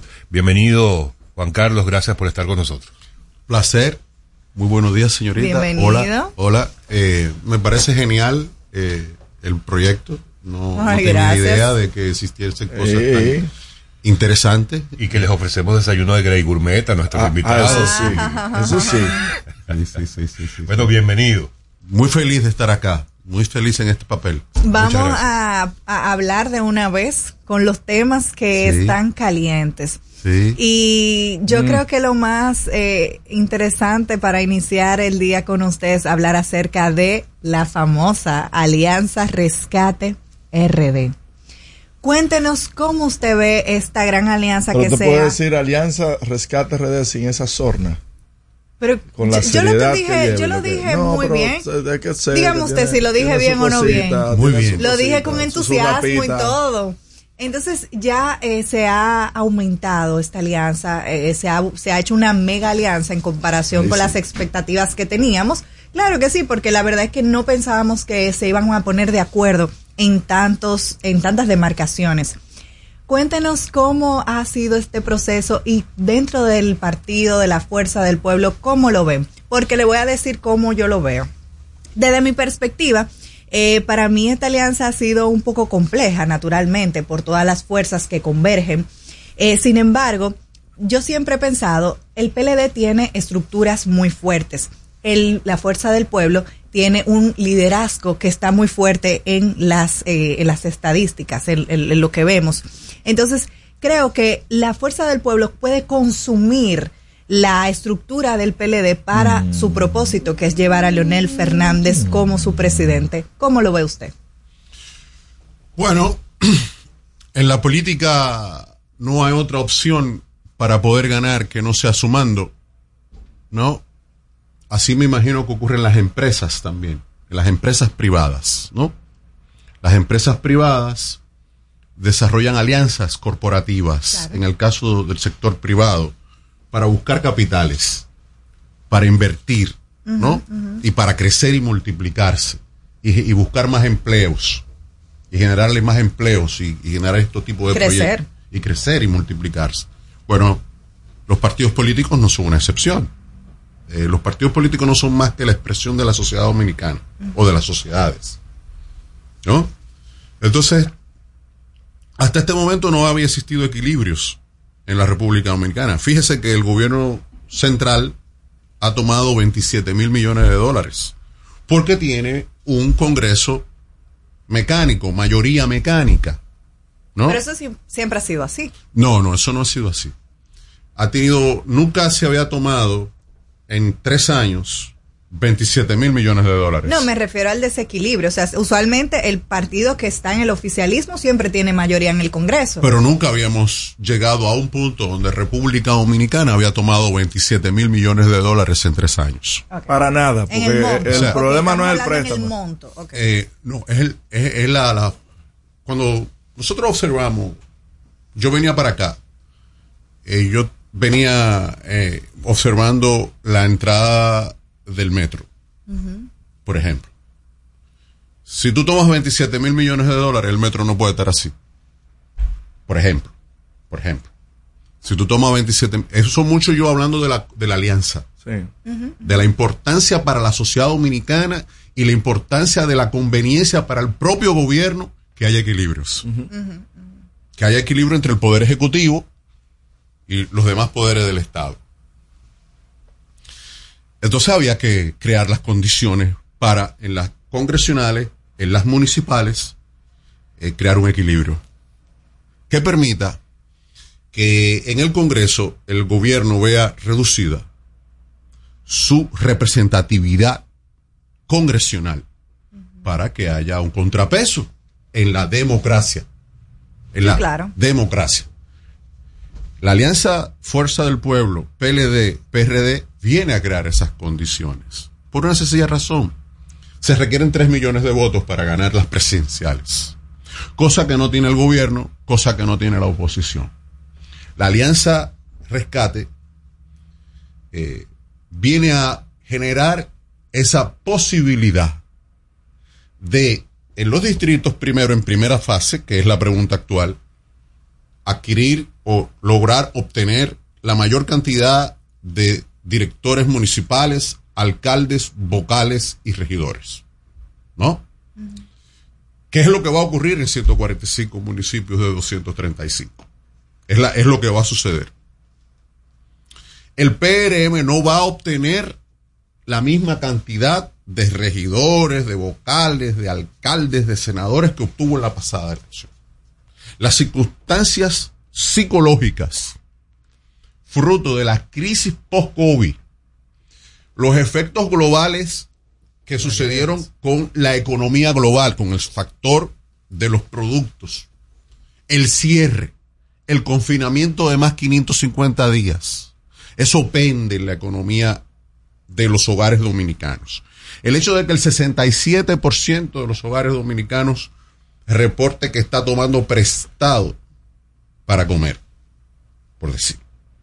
Que el 27% de los hogares dominicanos, es 2 millones de hogares, esté diciendo que no tiene acceso a medicinas en pandemia, durante y antes y después de la pandemia, que no tiene acceso a medicinas. La inflación sin control de precios. Sí, ¿por qué mezclo esto de precio con las candidaturas y con la alianza? Porque el principal partido de oposición en República Dominicana es la insatisfacción. Sí. Es la insatisfacción. Luego la inseguridad. La insatisfacción de la gente. Eso pende. Eso, eso, quizá en niveles socioeconómicos determinados. Bueno, yo tenía la nevera llena en confinamiento. Yo tenía mis ahorros y yo pude aguantar hasta ahora. Quizás sectores socioeconómicos aún más altos y privilegiados, la pandemia al contrario, lo que le hizo fue favorecerlos, pero no las capas medias y las capas bajas. Entonces las capas medias y las capas bajas, en nuestra opinión, a partir de observar que entonces existe un equilibrio entre oficialismo y oposición, entonces ahora eh, se gira, se le da un giro a la circunstancia mediática de la opinión pública. Ya la opinión pública no dice que la fuerza del pueblo es un partido muy joven, ya no lo dice, para poder ganar las elecciones, ¿no? Ya dice ahora, bueno, ahora hay una alianza, hay un equilibrio, ya han cambiado las cosas para el gobierno. Entonces, con este escenario es muy difícil que el muchacho estudiante universitario que va a la UAS, que va a UTESA, que va a OIM, que va a PEC, que coge el metro, que antes tomaba el metro así como aire, como estamos confortados aquí, y lleva su mochila con su pan y su botita de agua a estudiar ingeniería a la UAS, por decir. Que venía de Villamella a estudiar tranquilo, refrescado, ya ese, y ahora no, ahora es cola, ahora es sudor, ahora inseguridad en el metro, por decir algo. Y con el temor de que pueda chocar. Esa persona, por ejemplo, un accidente, esa persona, esa persona, sí, porque ha chocado el metro. Sí, porque eso es muy grave, es un problema de seguridad. Mire, lo que estamos atravesando en la República Dominicana es un grave problema de seguridad. Es un peligro, realmente la administración actual es un peligro. ¿Por qué? Mire. Está buena esa. Mire, precios altos sin proteger a las amas de casa. Precios altos. Sin, inflación sin control de precios. Transporte. Observemos lo que está pasando. Empezaron con la ciclovía. ¿No? ¿Con la qué? Ciclovía. La ciclovía. La ciclovía generó un taponamiento. Sí, todavía sigue generando. Generó un taponamiento en toda la ciudad. Gascue, o sea, generó todo un desorden. Entonces, esa psicología, esa, esa posición psicológica de la gente afecta a la hora de ir a votar. Yo no voy a votar porque no hay eh, el tema de los eh, medicamentos de alto precio. Esas personas no van a, no, se sienten por lo menos satisfechas. ¿no? Y hay una clase media que ha visto reducir a al año 2000 su economía. En el 2020. Ganan lo mismo, compran lo mismo con lo que ganan hoy que con lo que le ingresaba en el año 2020. Entonces, en ese escenario, cuando tomamos eh, el mapa electoral, nosotros vamos a observar que ah, eh, el gobierno verá y sus aliados verán reducida eh, su participación y representatividad en el Congreso, en los ayuntamientos, etcétera. Juan Carlos, em, efectivamente, una alianza como la que se ha anunciado y ya se ha formalizado ante la Junta, en este caso la que han llamado Rescate RD, donde participan las tres principales fuerzas de oposición, es un movimiento normal en política. Obvio. Eh, lo acabas de, describir como una acción en la que en un escenario en el que ni el gobierno ni, ninguno de los partidos de la oposición, según ustedes, tiene los votos necesarios para... para Tres millones no tiene, no los tiene. Eh, y lo puedo explicar. Sí, pero eh, dame un minutico porque tenemos tiempo suficiente. Bien. una alianza como esa, evidentemente, es un movimiento político razonable. ¿Verdad? Ustedes quieren esos tres partidos quieren volver al, al poder. Ahora, ¿qué les hace pensar? Y esta pregunta se la hago cada vez que viene algún vocero de alguno de esos tres partidos. ¿Qué les hace pensar que la población dominicana, cuando está en una situación en la que está, que no es ya hoy día la que ustedes describen, que lo pudo haber sido de alguna forma en los, en los últimos eh, tres años a raíz de lo que ya todos conocemos, pandemia, conflicto bélico, etcétera, etcétera, pero ya eso se ha, de alguna manera se ha ido regularizando o controlando. Ya los indicadores no son como lo acabas de describir. O sea, yo, es mentira que este país esté cayendo a pedazos. Eso es mentira. Y si, y si no fuera mentira, no estaríamos en las condiciones en las que estamos, que este es un país que tiene estabilidad social, eh, en la que eh, hablan de los préstamos de los 24 mil millones de dólares que se han pedido en préstamos, cosa que no había pasado nunca en, el, en, en años anteriores. Pero allí la pregunta es, porque no es tampoco que el gobierno pide un préstamo para ir a reparar, para ir a recoger la basura en el distrito X. Todos los que conocen un poco de cómo funcionan los préstamos, que probablemente la población general no lo conoce, y por eso es que, que les mienten, los préstamos se, se, se solicitan para un fin particular, un proyecto en particular no para un gasto eh, corriente. ¿Y dónde están esos esos Máximo, por favor. Eh, entonces, eh, ¿qué les hace pensar que este país, que en el año 2020 votó claramente en contra de esos partidos que ahora buscan aliarse para volver, que ahora le van a devolver la confianza que ya perdieron? Dos cosas. En la libra de pollo, no está a 40, está a 85. En el súper. No, no. Pues, por ejemplo, muchos respondiendo lo que tú dices. Y la gente sabe por qué. Pero evidentemente. Y la gente sigue recibiendo los subsidios que le ayudan a poder seguir. Vamos a ver, vamos a ver, vamos a ver, vamos a ver. Dos cosas. El gobierno está sustituyendo producción nacional por importaciones. Sí, carne para quebrar a los productores de carne. Eso no es cierto, Juan Carlos. Déjame contestar, por favor. No, pero estamos en bueno, una conversación. Pero, pero déjame contestar, tú me preguntaste. Si tú quieres seguir preguntándome, yo te, me guardo el silencio, te escucho tranquilo hasta que tú me dejes conversar. ok, adelante. Correcto, correcto. Porque estás haciendo la entrevista tú. Exacto, estoy haciendo la entrevista. Entonces déjame responderte. No, pero yo quiero responderte. Quiero bueno, adelante, Juan Carlos. Eso, eso es, quiero responderte. Y yo tú estás haciendo juicios de valor, pero no me lo permites responder. Ah, bueno. Adelante, señor final. Exactamente, exactamente, exactamente. Has dicho que hablo mentira. No es correcto eso. Has dicho que lo que estoy diciendo no es correcto. No es correcto eso. Déjame elaborar lo que digo. Tú, si tú quieres, me pregunta lo que quieras. No hay problema con eso. Pero yo quiero contestarte. Ok. Nadie compraba pollo a, a 85 pesos. Nadie. Si abres los micrófonos acá y preguntas por los precios de los artículos de primera necesidad, por ejemplo, observaremos que el gobierno dominicano, el gobierno del presidente Abinader sustituye importaciones por importaciones. Vamos. Eh, durante pandemia importó 72 mil millones de pesos en alimentos. Confinó a la población durante más de 550 días. Impuso tasa cero a 67 productos. Hoy cierra todo el, ciclo Santiago de Jabón y las 14 provincias del Cibao. 100 millones de dólares en pérdidas en el primer mes. 5.600 millones de dólares en pérdida, eh, de pesos en pérdida, 100 millones de dólares. Vamos al segundo mes. Ahora, cierre fronterizo. Eso genera que los productores micro, medianos productores agropecuarios de las 14 provincias del Cibao Central estén quebrados uh -huh. en este momento. Tres, pensábamos que Procompetencia, no, que Proconsumidor, perdón, estaba al lado de los consumidores. No, está al lado de las grandes empresas. Entonces, ahora importaciones de carnes para quebrar a los ganaderos. productores de carne, a los ganaderos. Entonces, 27 mil millones de dólares. Tome, tomemos desde los alcarrizos.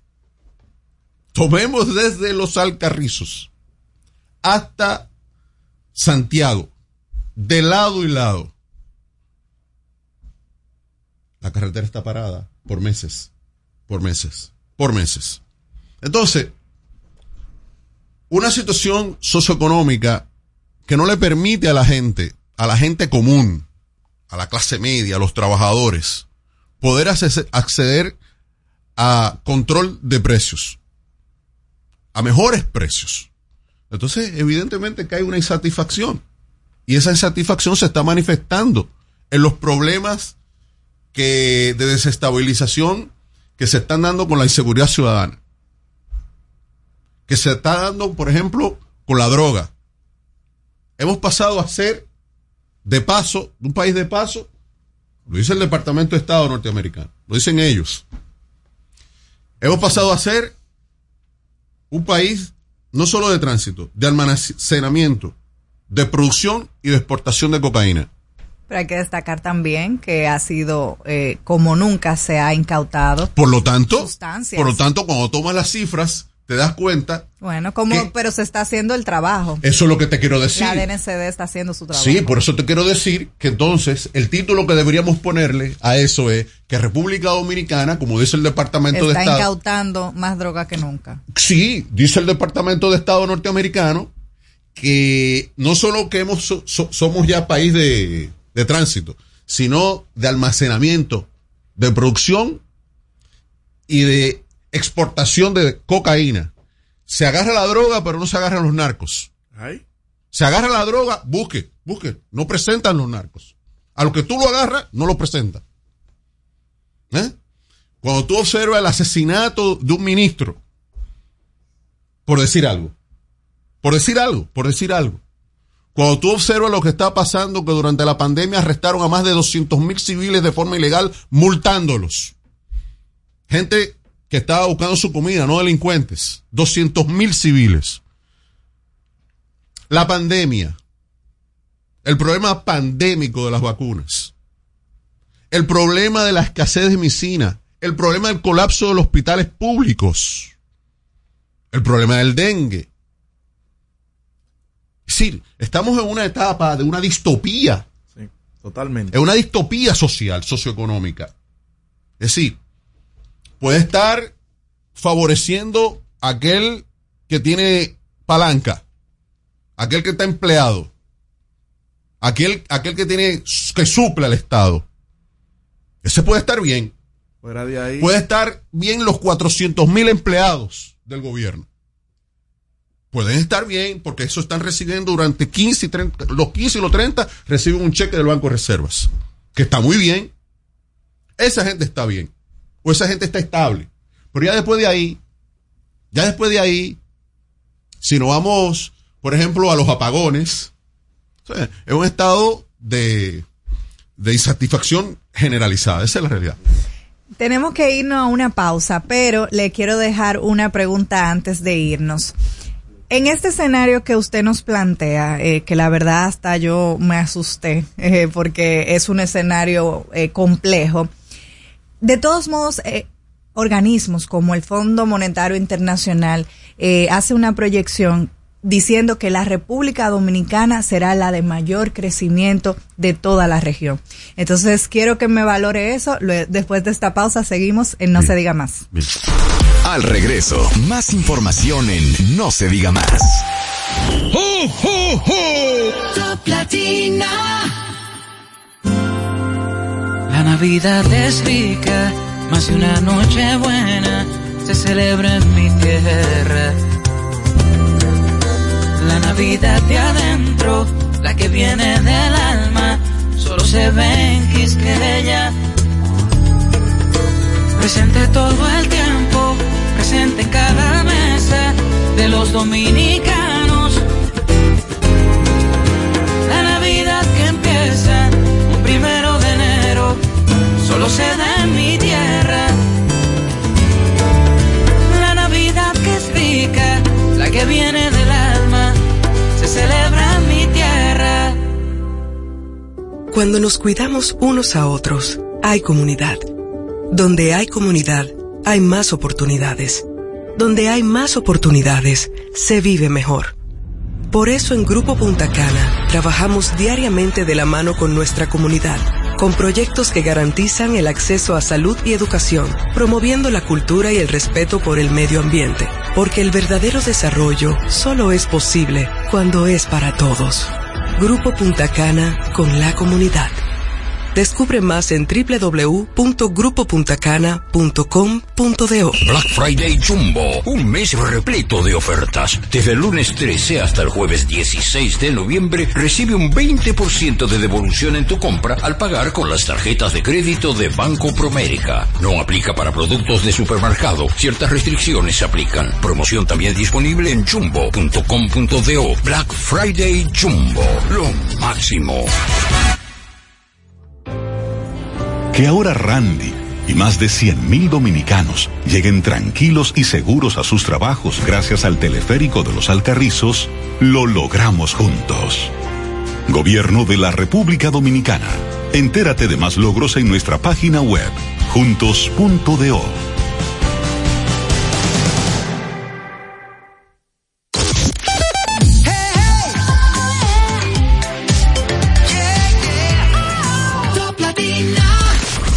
Síguenos en las redes sociales. Arroba no se diga más radio. Seguimos conectados con ustedes en No, se diga más por Top Latina. Más a través de Top Latina. Odette, habías dejado una pregunta antes de la pausa. Así es, y vamos a retomarla en este momento. Le preguntaba que de acuerdo al escenario que usted nos presenta, que es razón de poder preocuparnos, eh, organismos internacionales importantes como el Fondo Monetario Internacional proyecta que la República Dominicana eh, para el 2024 será el de mayor crecimiento en toda la región y donde también destaca el, el buen manejo de la política monetaria y de las medidas tomadas por el gobierno. ¿Cómo usted valora este, esta información dada por el FMI? El FMI está cobrando al gobierno los préstamos que le ha hecho. Tras la pandemia, tras la pandemia, hubo un rebote estadístico. Los gobiernos de América Latina y el Caribe, para abrir el mercado, manipularon las cifras y empezaron a hacer el rebote estadístico. El gobierno ¿Varias actual, organizaciones hicieron manipulación? Perdón. escuche, hubo un rebote estadístico durante la pandemia.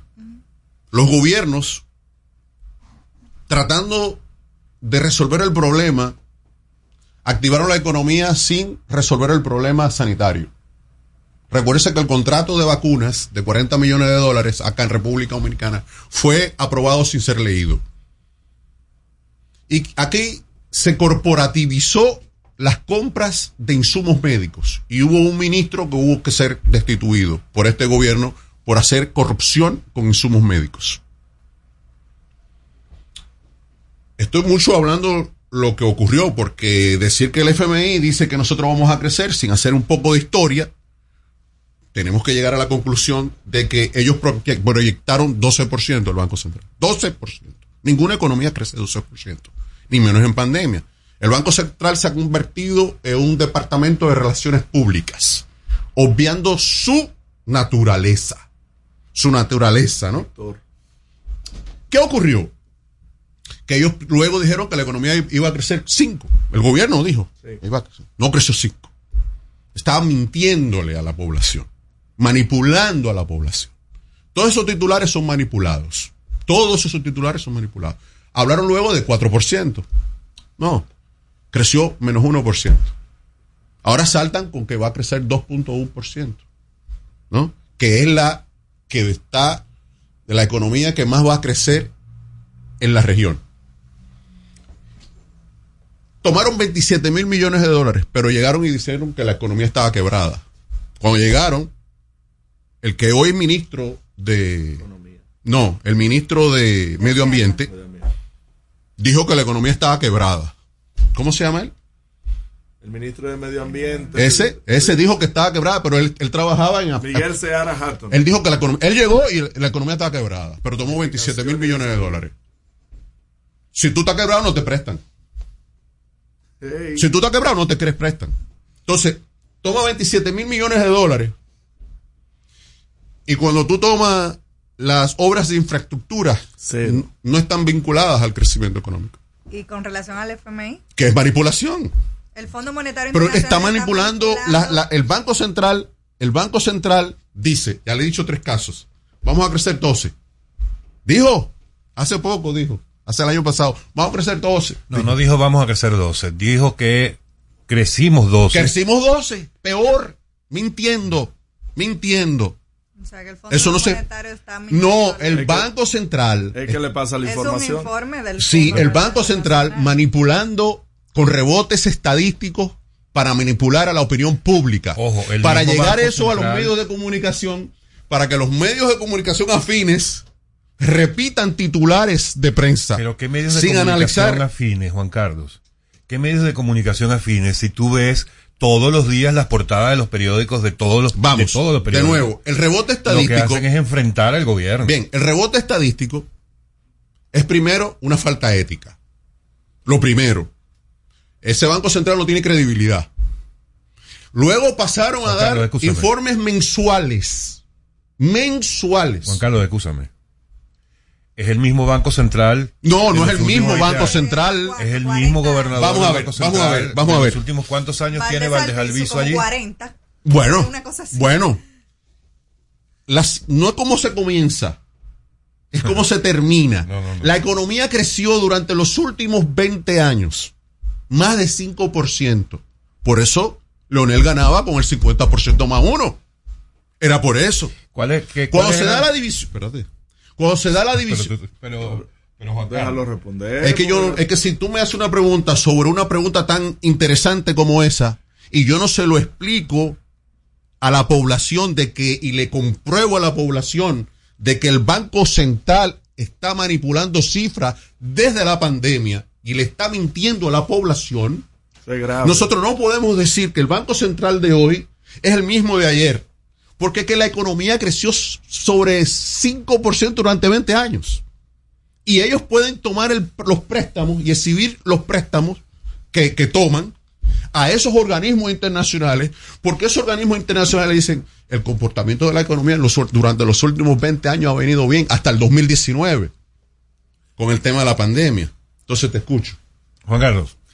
eh, Yo creo que no, no, vamos, no, también. O sea, en estas condiciones no vamos a poder seguir hablando ni de indicadores, ni de lo que dice el Banco Central, ni Fondo Monetario, ni la gente, ni las encuestas, ni nada. No nos vamos a poder poner de acuerdo. No, no, no, será vámonos- que tú no te vas a poner de acuerdo conmigo, pero sí todos nos vamos a poner de acuerdo. Bueno, está bien. Yo Contigo tú poner- no, yo no tú me voy a no. poner de acuerdo Evidentemente tú no, pero la población sí. Perfecto. O sea, o sea, el problema no es tú y yo, el problema es la población, el problema es la opinión pública, el problema es que el debate tiene que ser sobre la base de la integridad. Ok, entonces, paso yo a hacerte una pregunta. Claro, claro. ¿Cuáles son las, las principales tres propuestas que tendría la Alianza Comer es primero. Una Comer es vez, primero. una vez que obtengan, en caso de que así sea, el voto favorable de la población. Restaurar los servicios públicos. ¿De qué manera? Restaurar los servicios públicos. Anteriormente, impulsamos la producción, la microproducción, protegimos el campo. Estoy para ti, quédate en casa, fase. Todo eso se lo eliminó el gobierno, lo redujo los programas sociales. para ti, quédate en casa y fases fueron Solamente temas habría que ver supérate. Solo habría, solo habría que ver un caso tan patético como supérate. 500 millones. Sustituyeron solidaridad que funcionaba medianamente en esos sectores de Bonolú, de Bonogá. Y ahora no funcionan. Solamente basta que el PECA un día se levante diciendo que es verdad y se sueñe que es Ministerio Público Independiente. Un solo día para entender lo del PECA. Lo de, Lo de lo de supérate. supérate. Una estafa a la sociedad dominicana A los más con pobres. los, con los servicios. No que recibe tú que está bien y yo y él. No, estafando a la gente. A la gente pobre. ¿De qué Pero no manera sé- lo estafan? O por ahí más de 500 No, millones. no, no, de yo no voy a, cosas. Máximo, pero- yo no voy a hablar, yo no voy a hablar, yo no quiero, eh, perdón, perdón, yo no voy a hablar, No sé a quién estoy entrevistando, si a Máximo o a, o a ti. concéntrate en mí, Ok, concéntrate en concéntrate. mí, concéntrate en mí, que yo te estoy respondiendo, Adelante. yo te estoy respondiendo correctamente, Mm. y, si- le estoy diciendo a la gente la verdad, yo no tengo un interés político, fuera de todo yo soy un ciudadano primario, durante 20 años haciendo esto, arriba y abajo y en el medio, entonces, es decir, yo no vengo a comer bola, yo le estoy diciendo a la gente que lo están estafando. Entonces, ¿qué es lo que hay que hacer? Restaurar el metro para que los muchachos de Santo Domingo Norte, de Villamella, puedan llegar en aire como llega ella en su carro en aire acá, como llegas tú en aire acá. Lo que tenemos que hacer es restaurar los precios que tú vas a Naco, a un colmado en Naco, y un- el- los artículos de primera necesidad tienen un precio determinado. Y vas a Guachupita y tienen otro. Y vas a Mirador Sur y tienen otro. Porque hay un negocio. Porque el gobierno lo que le, lo que le interesa es atrapar dinero público con los fideicomisos. Para beneficiar a sus grupos No privilegiados se puede económicos. satanizar un, un esquema como ese. ¿Perdón? Que no, no creo que se pueda satanizar un, El que o un esquema como los fideicomisos que están contemplados Obrador en México, en la- en Obrador en México, Xiomara Castro en Honduras llegó a la presidencia, por decir algo. Y lo primero que le dijo fue a su secretario de Finanzas, mire, elimíneme todos los fideicomisos porque el Estado no tiene un centavo para pagar eh, los, los salarios de, los- de los empleados públicos. En México hicieron 115 eh, balanzas público-privadas. Y hubo que detener, o sea, hay tres presidentes que van presos en México. Entonces, Pero eso no eso es significa atrapar. que sea igual que aquí. Son dos realidades distintas. Cuando- No se puede satanizar un esquema porque es que eso está contemplado en la ley y, y de verdad no entiendo cuál es por qué satanizar un esquema que puede ser beneficioso para la República Fideicomisa Dominicana. a la Policía Nacional y la convierte. No, la eh, perdón, policía perdón. no tiene- Sí, cómo no. Cuando usted fideicomisa a la Policía Nacional y la convierte en una compañía de Watchman, ¿no? Cuando usted observa la gran cantidad de militares, de policías involucrados en crímenes y delitos, cuando usted observa el deterioro de la sociedad dominicana en su conjunto, estamos en presencia de la rabalización política. Aquí no hay un servicio público que funcione. Si antes teníamos dificultades, ahora no funcionan. Ahora los apagones son interminables. En Gascue, por ejemplo, una sociedad económica distinta. ¿no? Dan siete horas diarias de apagones. Siete horas diarias. Y no hay agua en Gascue, no hay agua. En, agua, en no hay agua. Pero no ahora. ¿no? No hay agua. Pregúntele, ábrenles los micrófonos para que la gente se exprese. No, no, no, a esta hora interactivo. No, no, pero me refiero un día, un día. Lo que me refiero. No, no, no, olvídese de lo político, olvídese de lo político. Perdóname. Me da miedo pedirte disculpas, pero, tengo que ir a la pausa. Sí, ahora mismo, ahora mismo vamos a No, porque lo que ocurre es que para la señorita le es compleja la situación, porque ella no la siente. Por eso dice. Por Demasiado eso dice, popi, ¿verdad? No, no, no, no, no, no es popi es el, es el tema, no, el tema socioeconómico. la discriminación selectiva se da en función de negarle la luz a la gente, de negarle los alimentos a la gente, de negarle el metro a la gente, de destruir todas las conquistas socioeconómicas logradas. Y sobre la base de eso, montarse en ese discurso con el FMI cuando una economía creció 20 por, 5% durante 20 años, coger el 27 mil millones de dólares prestados y decir que la economía está quebrada. Esa es la personalidad de ese gobierno. ¿Puedo, ¿Puedo mandar a la pausa y volver? Dígale a él, pregúntele a él. Vamos a la pausa. Él es el que trabaja acá. Yo no. Dale. Es el que le trabaja acá. Al regreso, más información en No se diga más. Top Latina. Black Friday Jumbo, un mes repleto de ofertas. Desde el lunes 13 hasta el jueves 16 de noviembre recibe un 20% de devolución en tu compra al pagar con las tarjetas de crédito de Banco Promérica. No aplica para productos de supermercado. Ciertas restricciones se aplican. Promoción también disponible en jumbo.com.do. Black Friday Jumbo, lo máximo. Aprendo en el colegio. Me llena de energía. Me brinda vitamina. Para ganar el juego. Creciendo sano y fuerte. Todos tomamos Fortimal Kids, un brazo de poder en cada cucharada. Fortalece el sistema inmune de tus hijos con Fortimal Kids, fuente de omega, vitaminas A, D y extracto de malta. Con rico sabor a naranja. Un producto de laboratorios Dr. Collado.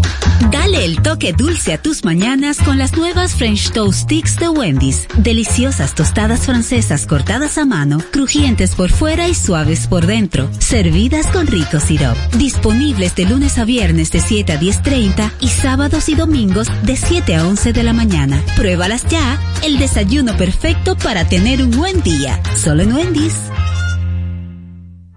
Jugosas, sabrosas, tiernas y frescas. Así describen nuestras carnes en Supermercados Nacional. Detrás de un gran producto siempre hay una gran historia.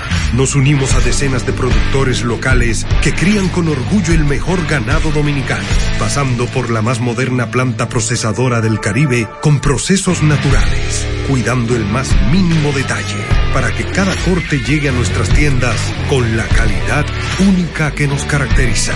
Porque lo que hacemos detrás de cada corte hace la gran diferencia. Supermercados Nacional.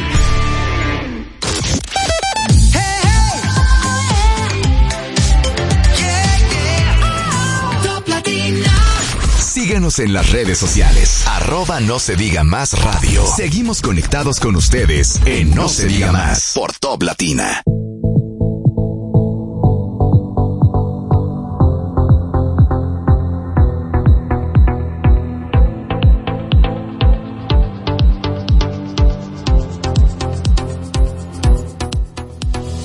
Vuelta y no se diga más a través eh, de, de Top Latina. Juan Carlos sin intimidarme a Odette como lo acabas de hacer en medio de la pausa, eh, yo te voy a hacer la pregunta que tú quieres que Odette te hiciera.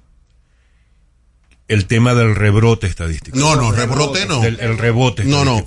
Vamos a, vamos a excluir a Odette, y vamos a excluir no, tampoco quiero que me excluyan. No, no, no, no. no. vamos a excluir el tema de la discriminación selectiva que tú planteas antes de la pregunta y vamos a pedirle al compañero, como yo se lo pedí a la señorita, que busque en Google y todos los que están viendo esto, busquen en Google rebote estadístico.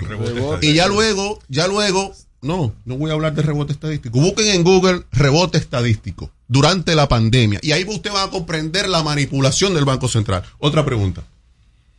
No, pero si estás planteando eso al aire, vamos a aprovechar estos minutos que quedan para explicarle a la población lo que es el rebote. Ya lo expliqué. Yo le estoy diciendo a ella que para, porque ella me hizo una pregunta sobre el tema del FMI y yo le hice la aseveración de que por favor, en la pausa, que busque el tema en Google de rebote estadístico para que ellos entiendan cómo la manipulan desde el punto de vista mediático, para entender cómo este gobierno engaña a la población, a la clase media, a los trabajadores, para beneficiarse. Bueno, lo cierto es que la última pregunta que yo hice fue pidiendo tres propuestas claras en caso de que la Alianza Rescate RD llegara al poder en el año 2024. No he escuchado la primera. Sí, como no, hablé de la, del tema de los precios. Sí, pero. Eh, perdón, eso- vamos, pero son- vamos allá, vamos allá. Son conceptos aéreos. No, yo también no. puedo decir, yo voy a arreglar la- el tema No, de, la, de la inseguridad. no, no son hacer- conceptos, no, no, no, ¿cuáles son conceptos aéreos. Y me gustaría que No, me pero perdóname, no son conceptos aéreos. En el caso de la Fuerza del Pueblo, que es la Pero déjame organización. la que- preguntarte, a la que te voy a responder la primera. ¿Cuáles serían las propuestas del expresidente Fernández? Ya lo ha dicho. En lo- no, no, pero queremos escucharlo porque a lo mejor la gente que Pero no si me dejas hablar, déjame, ya me hiciste la pregunta anterior y he dicho que los precios de los alimentos. ¿Por qué? Por la inflación sin control de precios. Porque el gobierno gobierna para los ricos. El gobierno importa alimentos para de carnes, por ejemplo. Que yo quiero que me responda Pero la te voy hacer. allá. No, no, no. ¿Cuáles son las propuestas? Tres propuestas concretas. Tres. Va- vamos allá. En este caso de Leonel Fernández, presidente de la Fuerza del Pueblo, que es la organización a la que pertenece. Tres propuestas No concretas. podemos seguir con los precios, no podemos seguir con, importando alimentos. Tenemos que proteger, espérate, tenemos que proteger, en lugar de importar pan sobao, necesitamos entregar la harina, la materia prima a los panaderos para que las panaderías no quiebren. Ok. Uno. Segunda. Dos, necesitamos recuperar el campo. ¿Cómo? Las brigadas de reforestación de montaña están desempleadas porque este gobierno le cortó la, las ayudas, es decir, los salarios, apelando a que era gasto corriente. Se le metió el país entero en fuego. La sequía estacional no la atendieron. Las presas están deterioradas. No hay una capacidad productiva en las 14 provincias Cibao donde es el- eh, la capacidad de la gente para de los micro y medianos productores crear, eh, producir. Necesitamos incentivar eh, la producción agrícola para que bajen los precios. ¿De qué manera se incentiva? La propuesta concreta. La compro- la- los gobiernos del Partido de la Liberación Dominicana, los gobiernos del doctor Fernández, permitieron que la yuca costara en Naco determinado precio y en otro renglón de la ciudad determinado precio. ¿Cómo? Estabilizando los precios. ¿Cómo? Incentivando al productor agrícola. ¿Cómo? Prestándole a través del Banco Agrícola. ¿Cómo? No utilizando los dineros del Banco Agrícola para campaña y reelección. Entonces, eso es uno. eh. Dije, recuperar los servicios públicos. Lo primero que tenemos que hacer es poner en condiciones el metro. Tenemos que hacer una auditoría de lo que está pasando en materia de lo que son los préstamos. ¿Dónde se han ido esos préstamos? ¿Qué ha pasado con esos préstamos? Sigo sin Necesita- escuchar las propuestas concretas. Pero lo estoy hablando, lo estoy hablando, lo estoy diciendo. Durante 20 años mantuvimos la estabilidad de precios en el país. Durante 20 años mantuvimos la actividad eléctrica en el país. Durante 20 años mantuvimos Perdón, los perdón, salarios. ¿qué- qué- o sea, no- el gobierno ¿Qué llegó, dijo el sector eléctrico? Discúlpeme. perdón, el gobierno llegó y no le ha subido los salarios a los servidores públicos desde el 2020, aún con la inflación. No ha sido sensible con los maestros, no ha sido sensible con los médicos, no ha sido sensible con la clase trabajadora, no ha sido sensible con los micro y medianos productores a los cuales ha, ha provocado la quiebra masiva. Bueno, ¿qué es lo que tenemos que hacer? El niño o los muchachos no pueden llegar a la UAS con el metro en esas condiciones. No puede ser.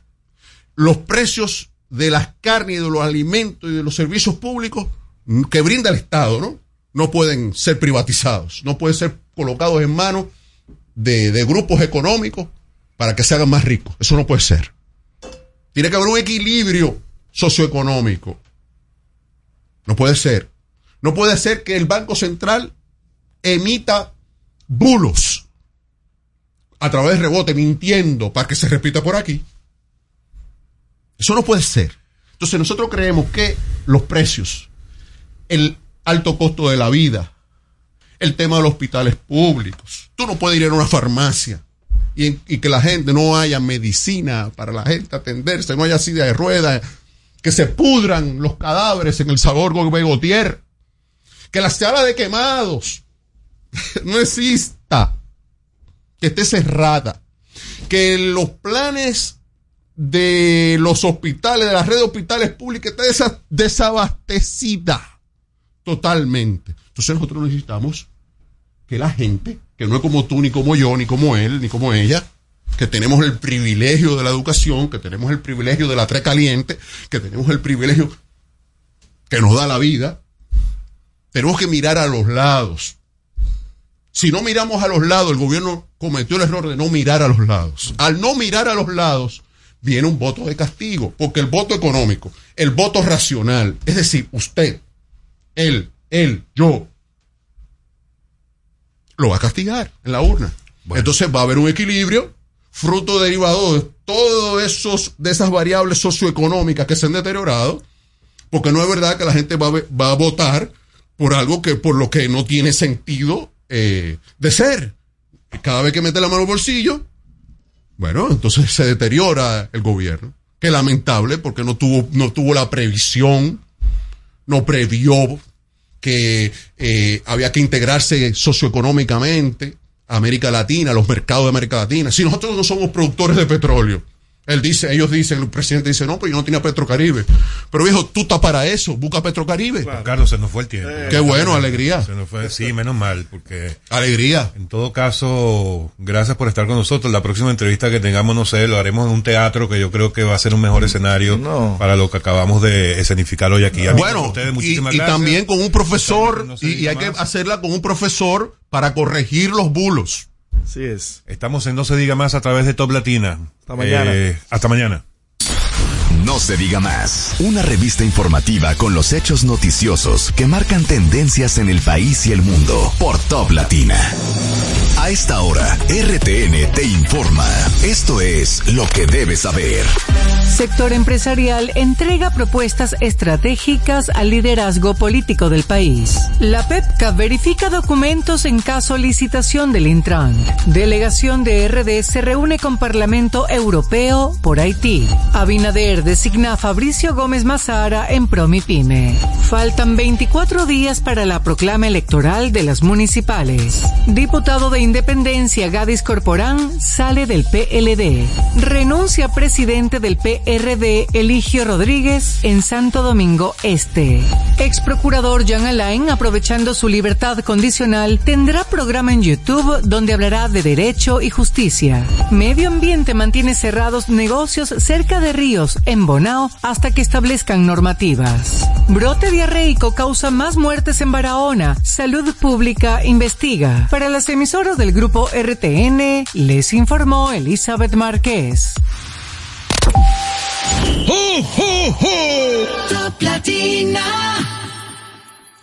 Tu salud y la de los tuyos es lo más importante. Por eso, en Mafre Salud ARS nos preocupamos por ti, para que tengas un futuro lleno de vida. Estamos a tu lado, acompañándote, cuidando lo que es tuyo, siempre protegiéndote. Porque en Mafre Salud ARS cuidamos de ti, cuidamos de los tuyos. Mafre Salud ARS, tú puedes confiar. Mafre Salud ARS, cuidamos lo que te importa. Celebramos seis años siendo parte de tu mejor versión.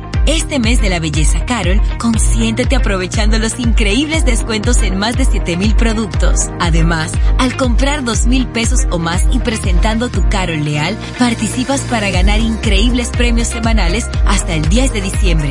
Para más información, visita farmaciacarol.com y nuestras redes sociales. Farmacia Carol, con Carol cerca, te sentirás más tranquilo. Las filtraciones pueden aguarle el día a cualquiera. Por eso Pinturas Popular ha desarrollado Dry Block Waterproofing, una nueva generación de impermeabilizantes 100% acrílicos elastoméricos, formulados con la máxima tecnología para resistir el estancamiento de agua en los techos. Dry Block Waterproofing de Pinturas Popular, una nueva generación de impermeabilizantes acrílicos elastoméricos, extrasiliconados y uretanizados. Juanchi, dime a ver. Oh, tranquilo, aquí en lo mío, organizando la bodega. Mira todo lo que me llegó. Epa, pero bien ahí. ¿Y tú qué? Cuéntame de ti. Aquí contenta. Acabo de ir con mi cédula a empadronarme.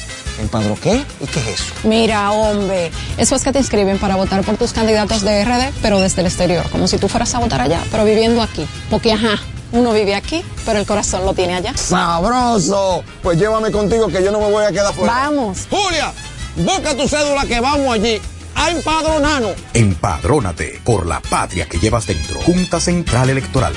Garantía de identidad y democracia.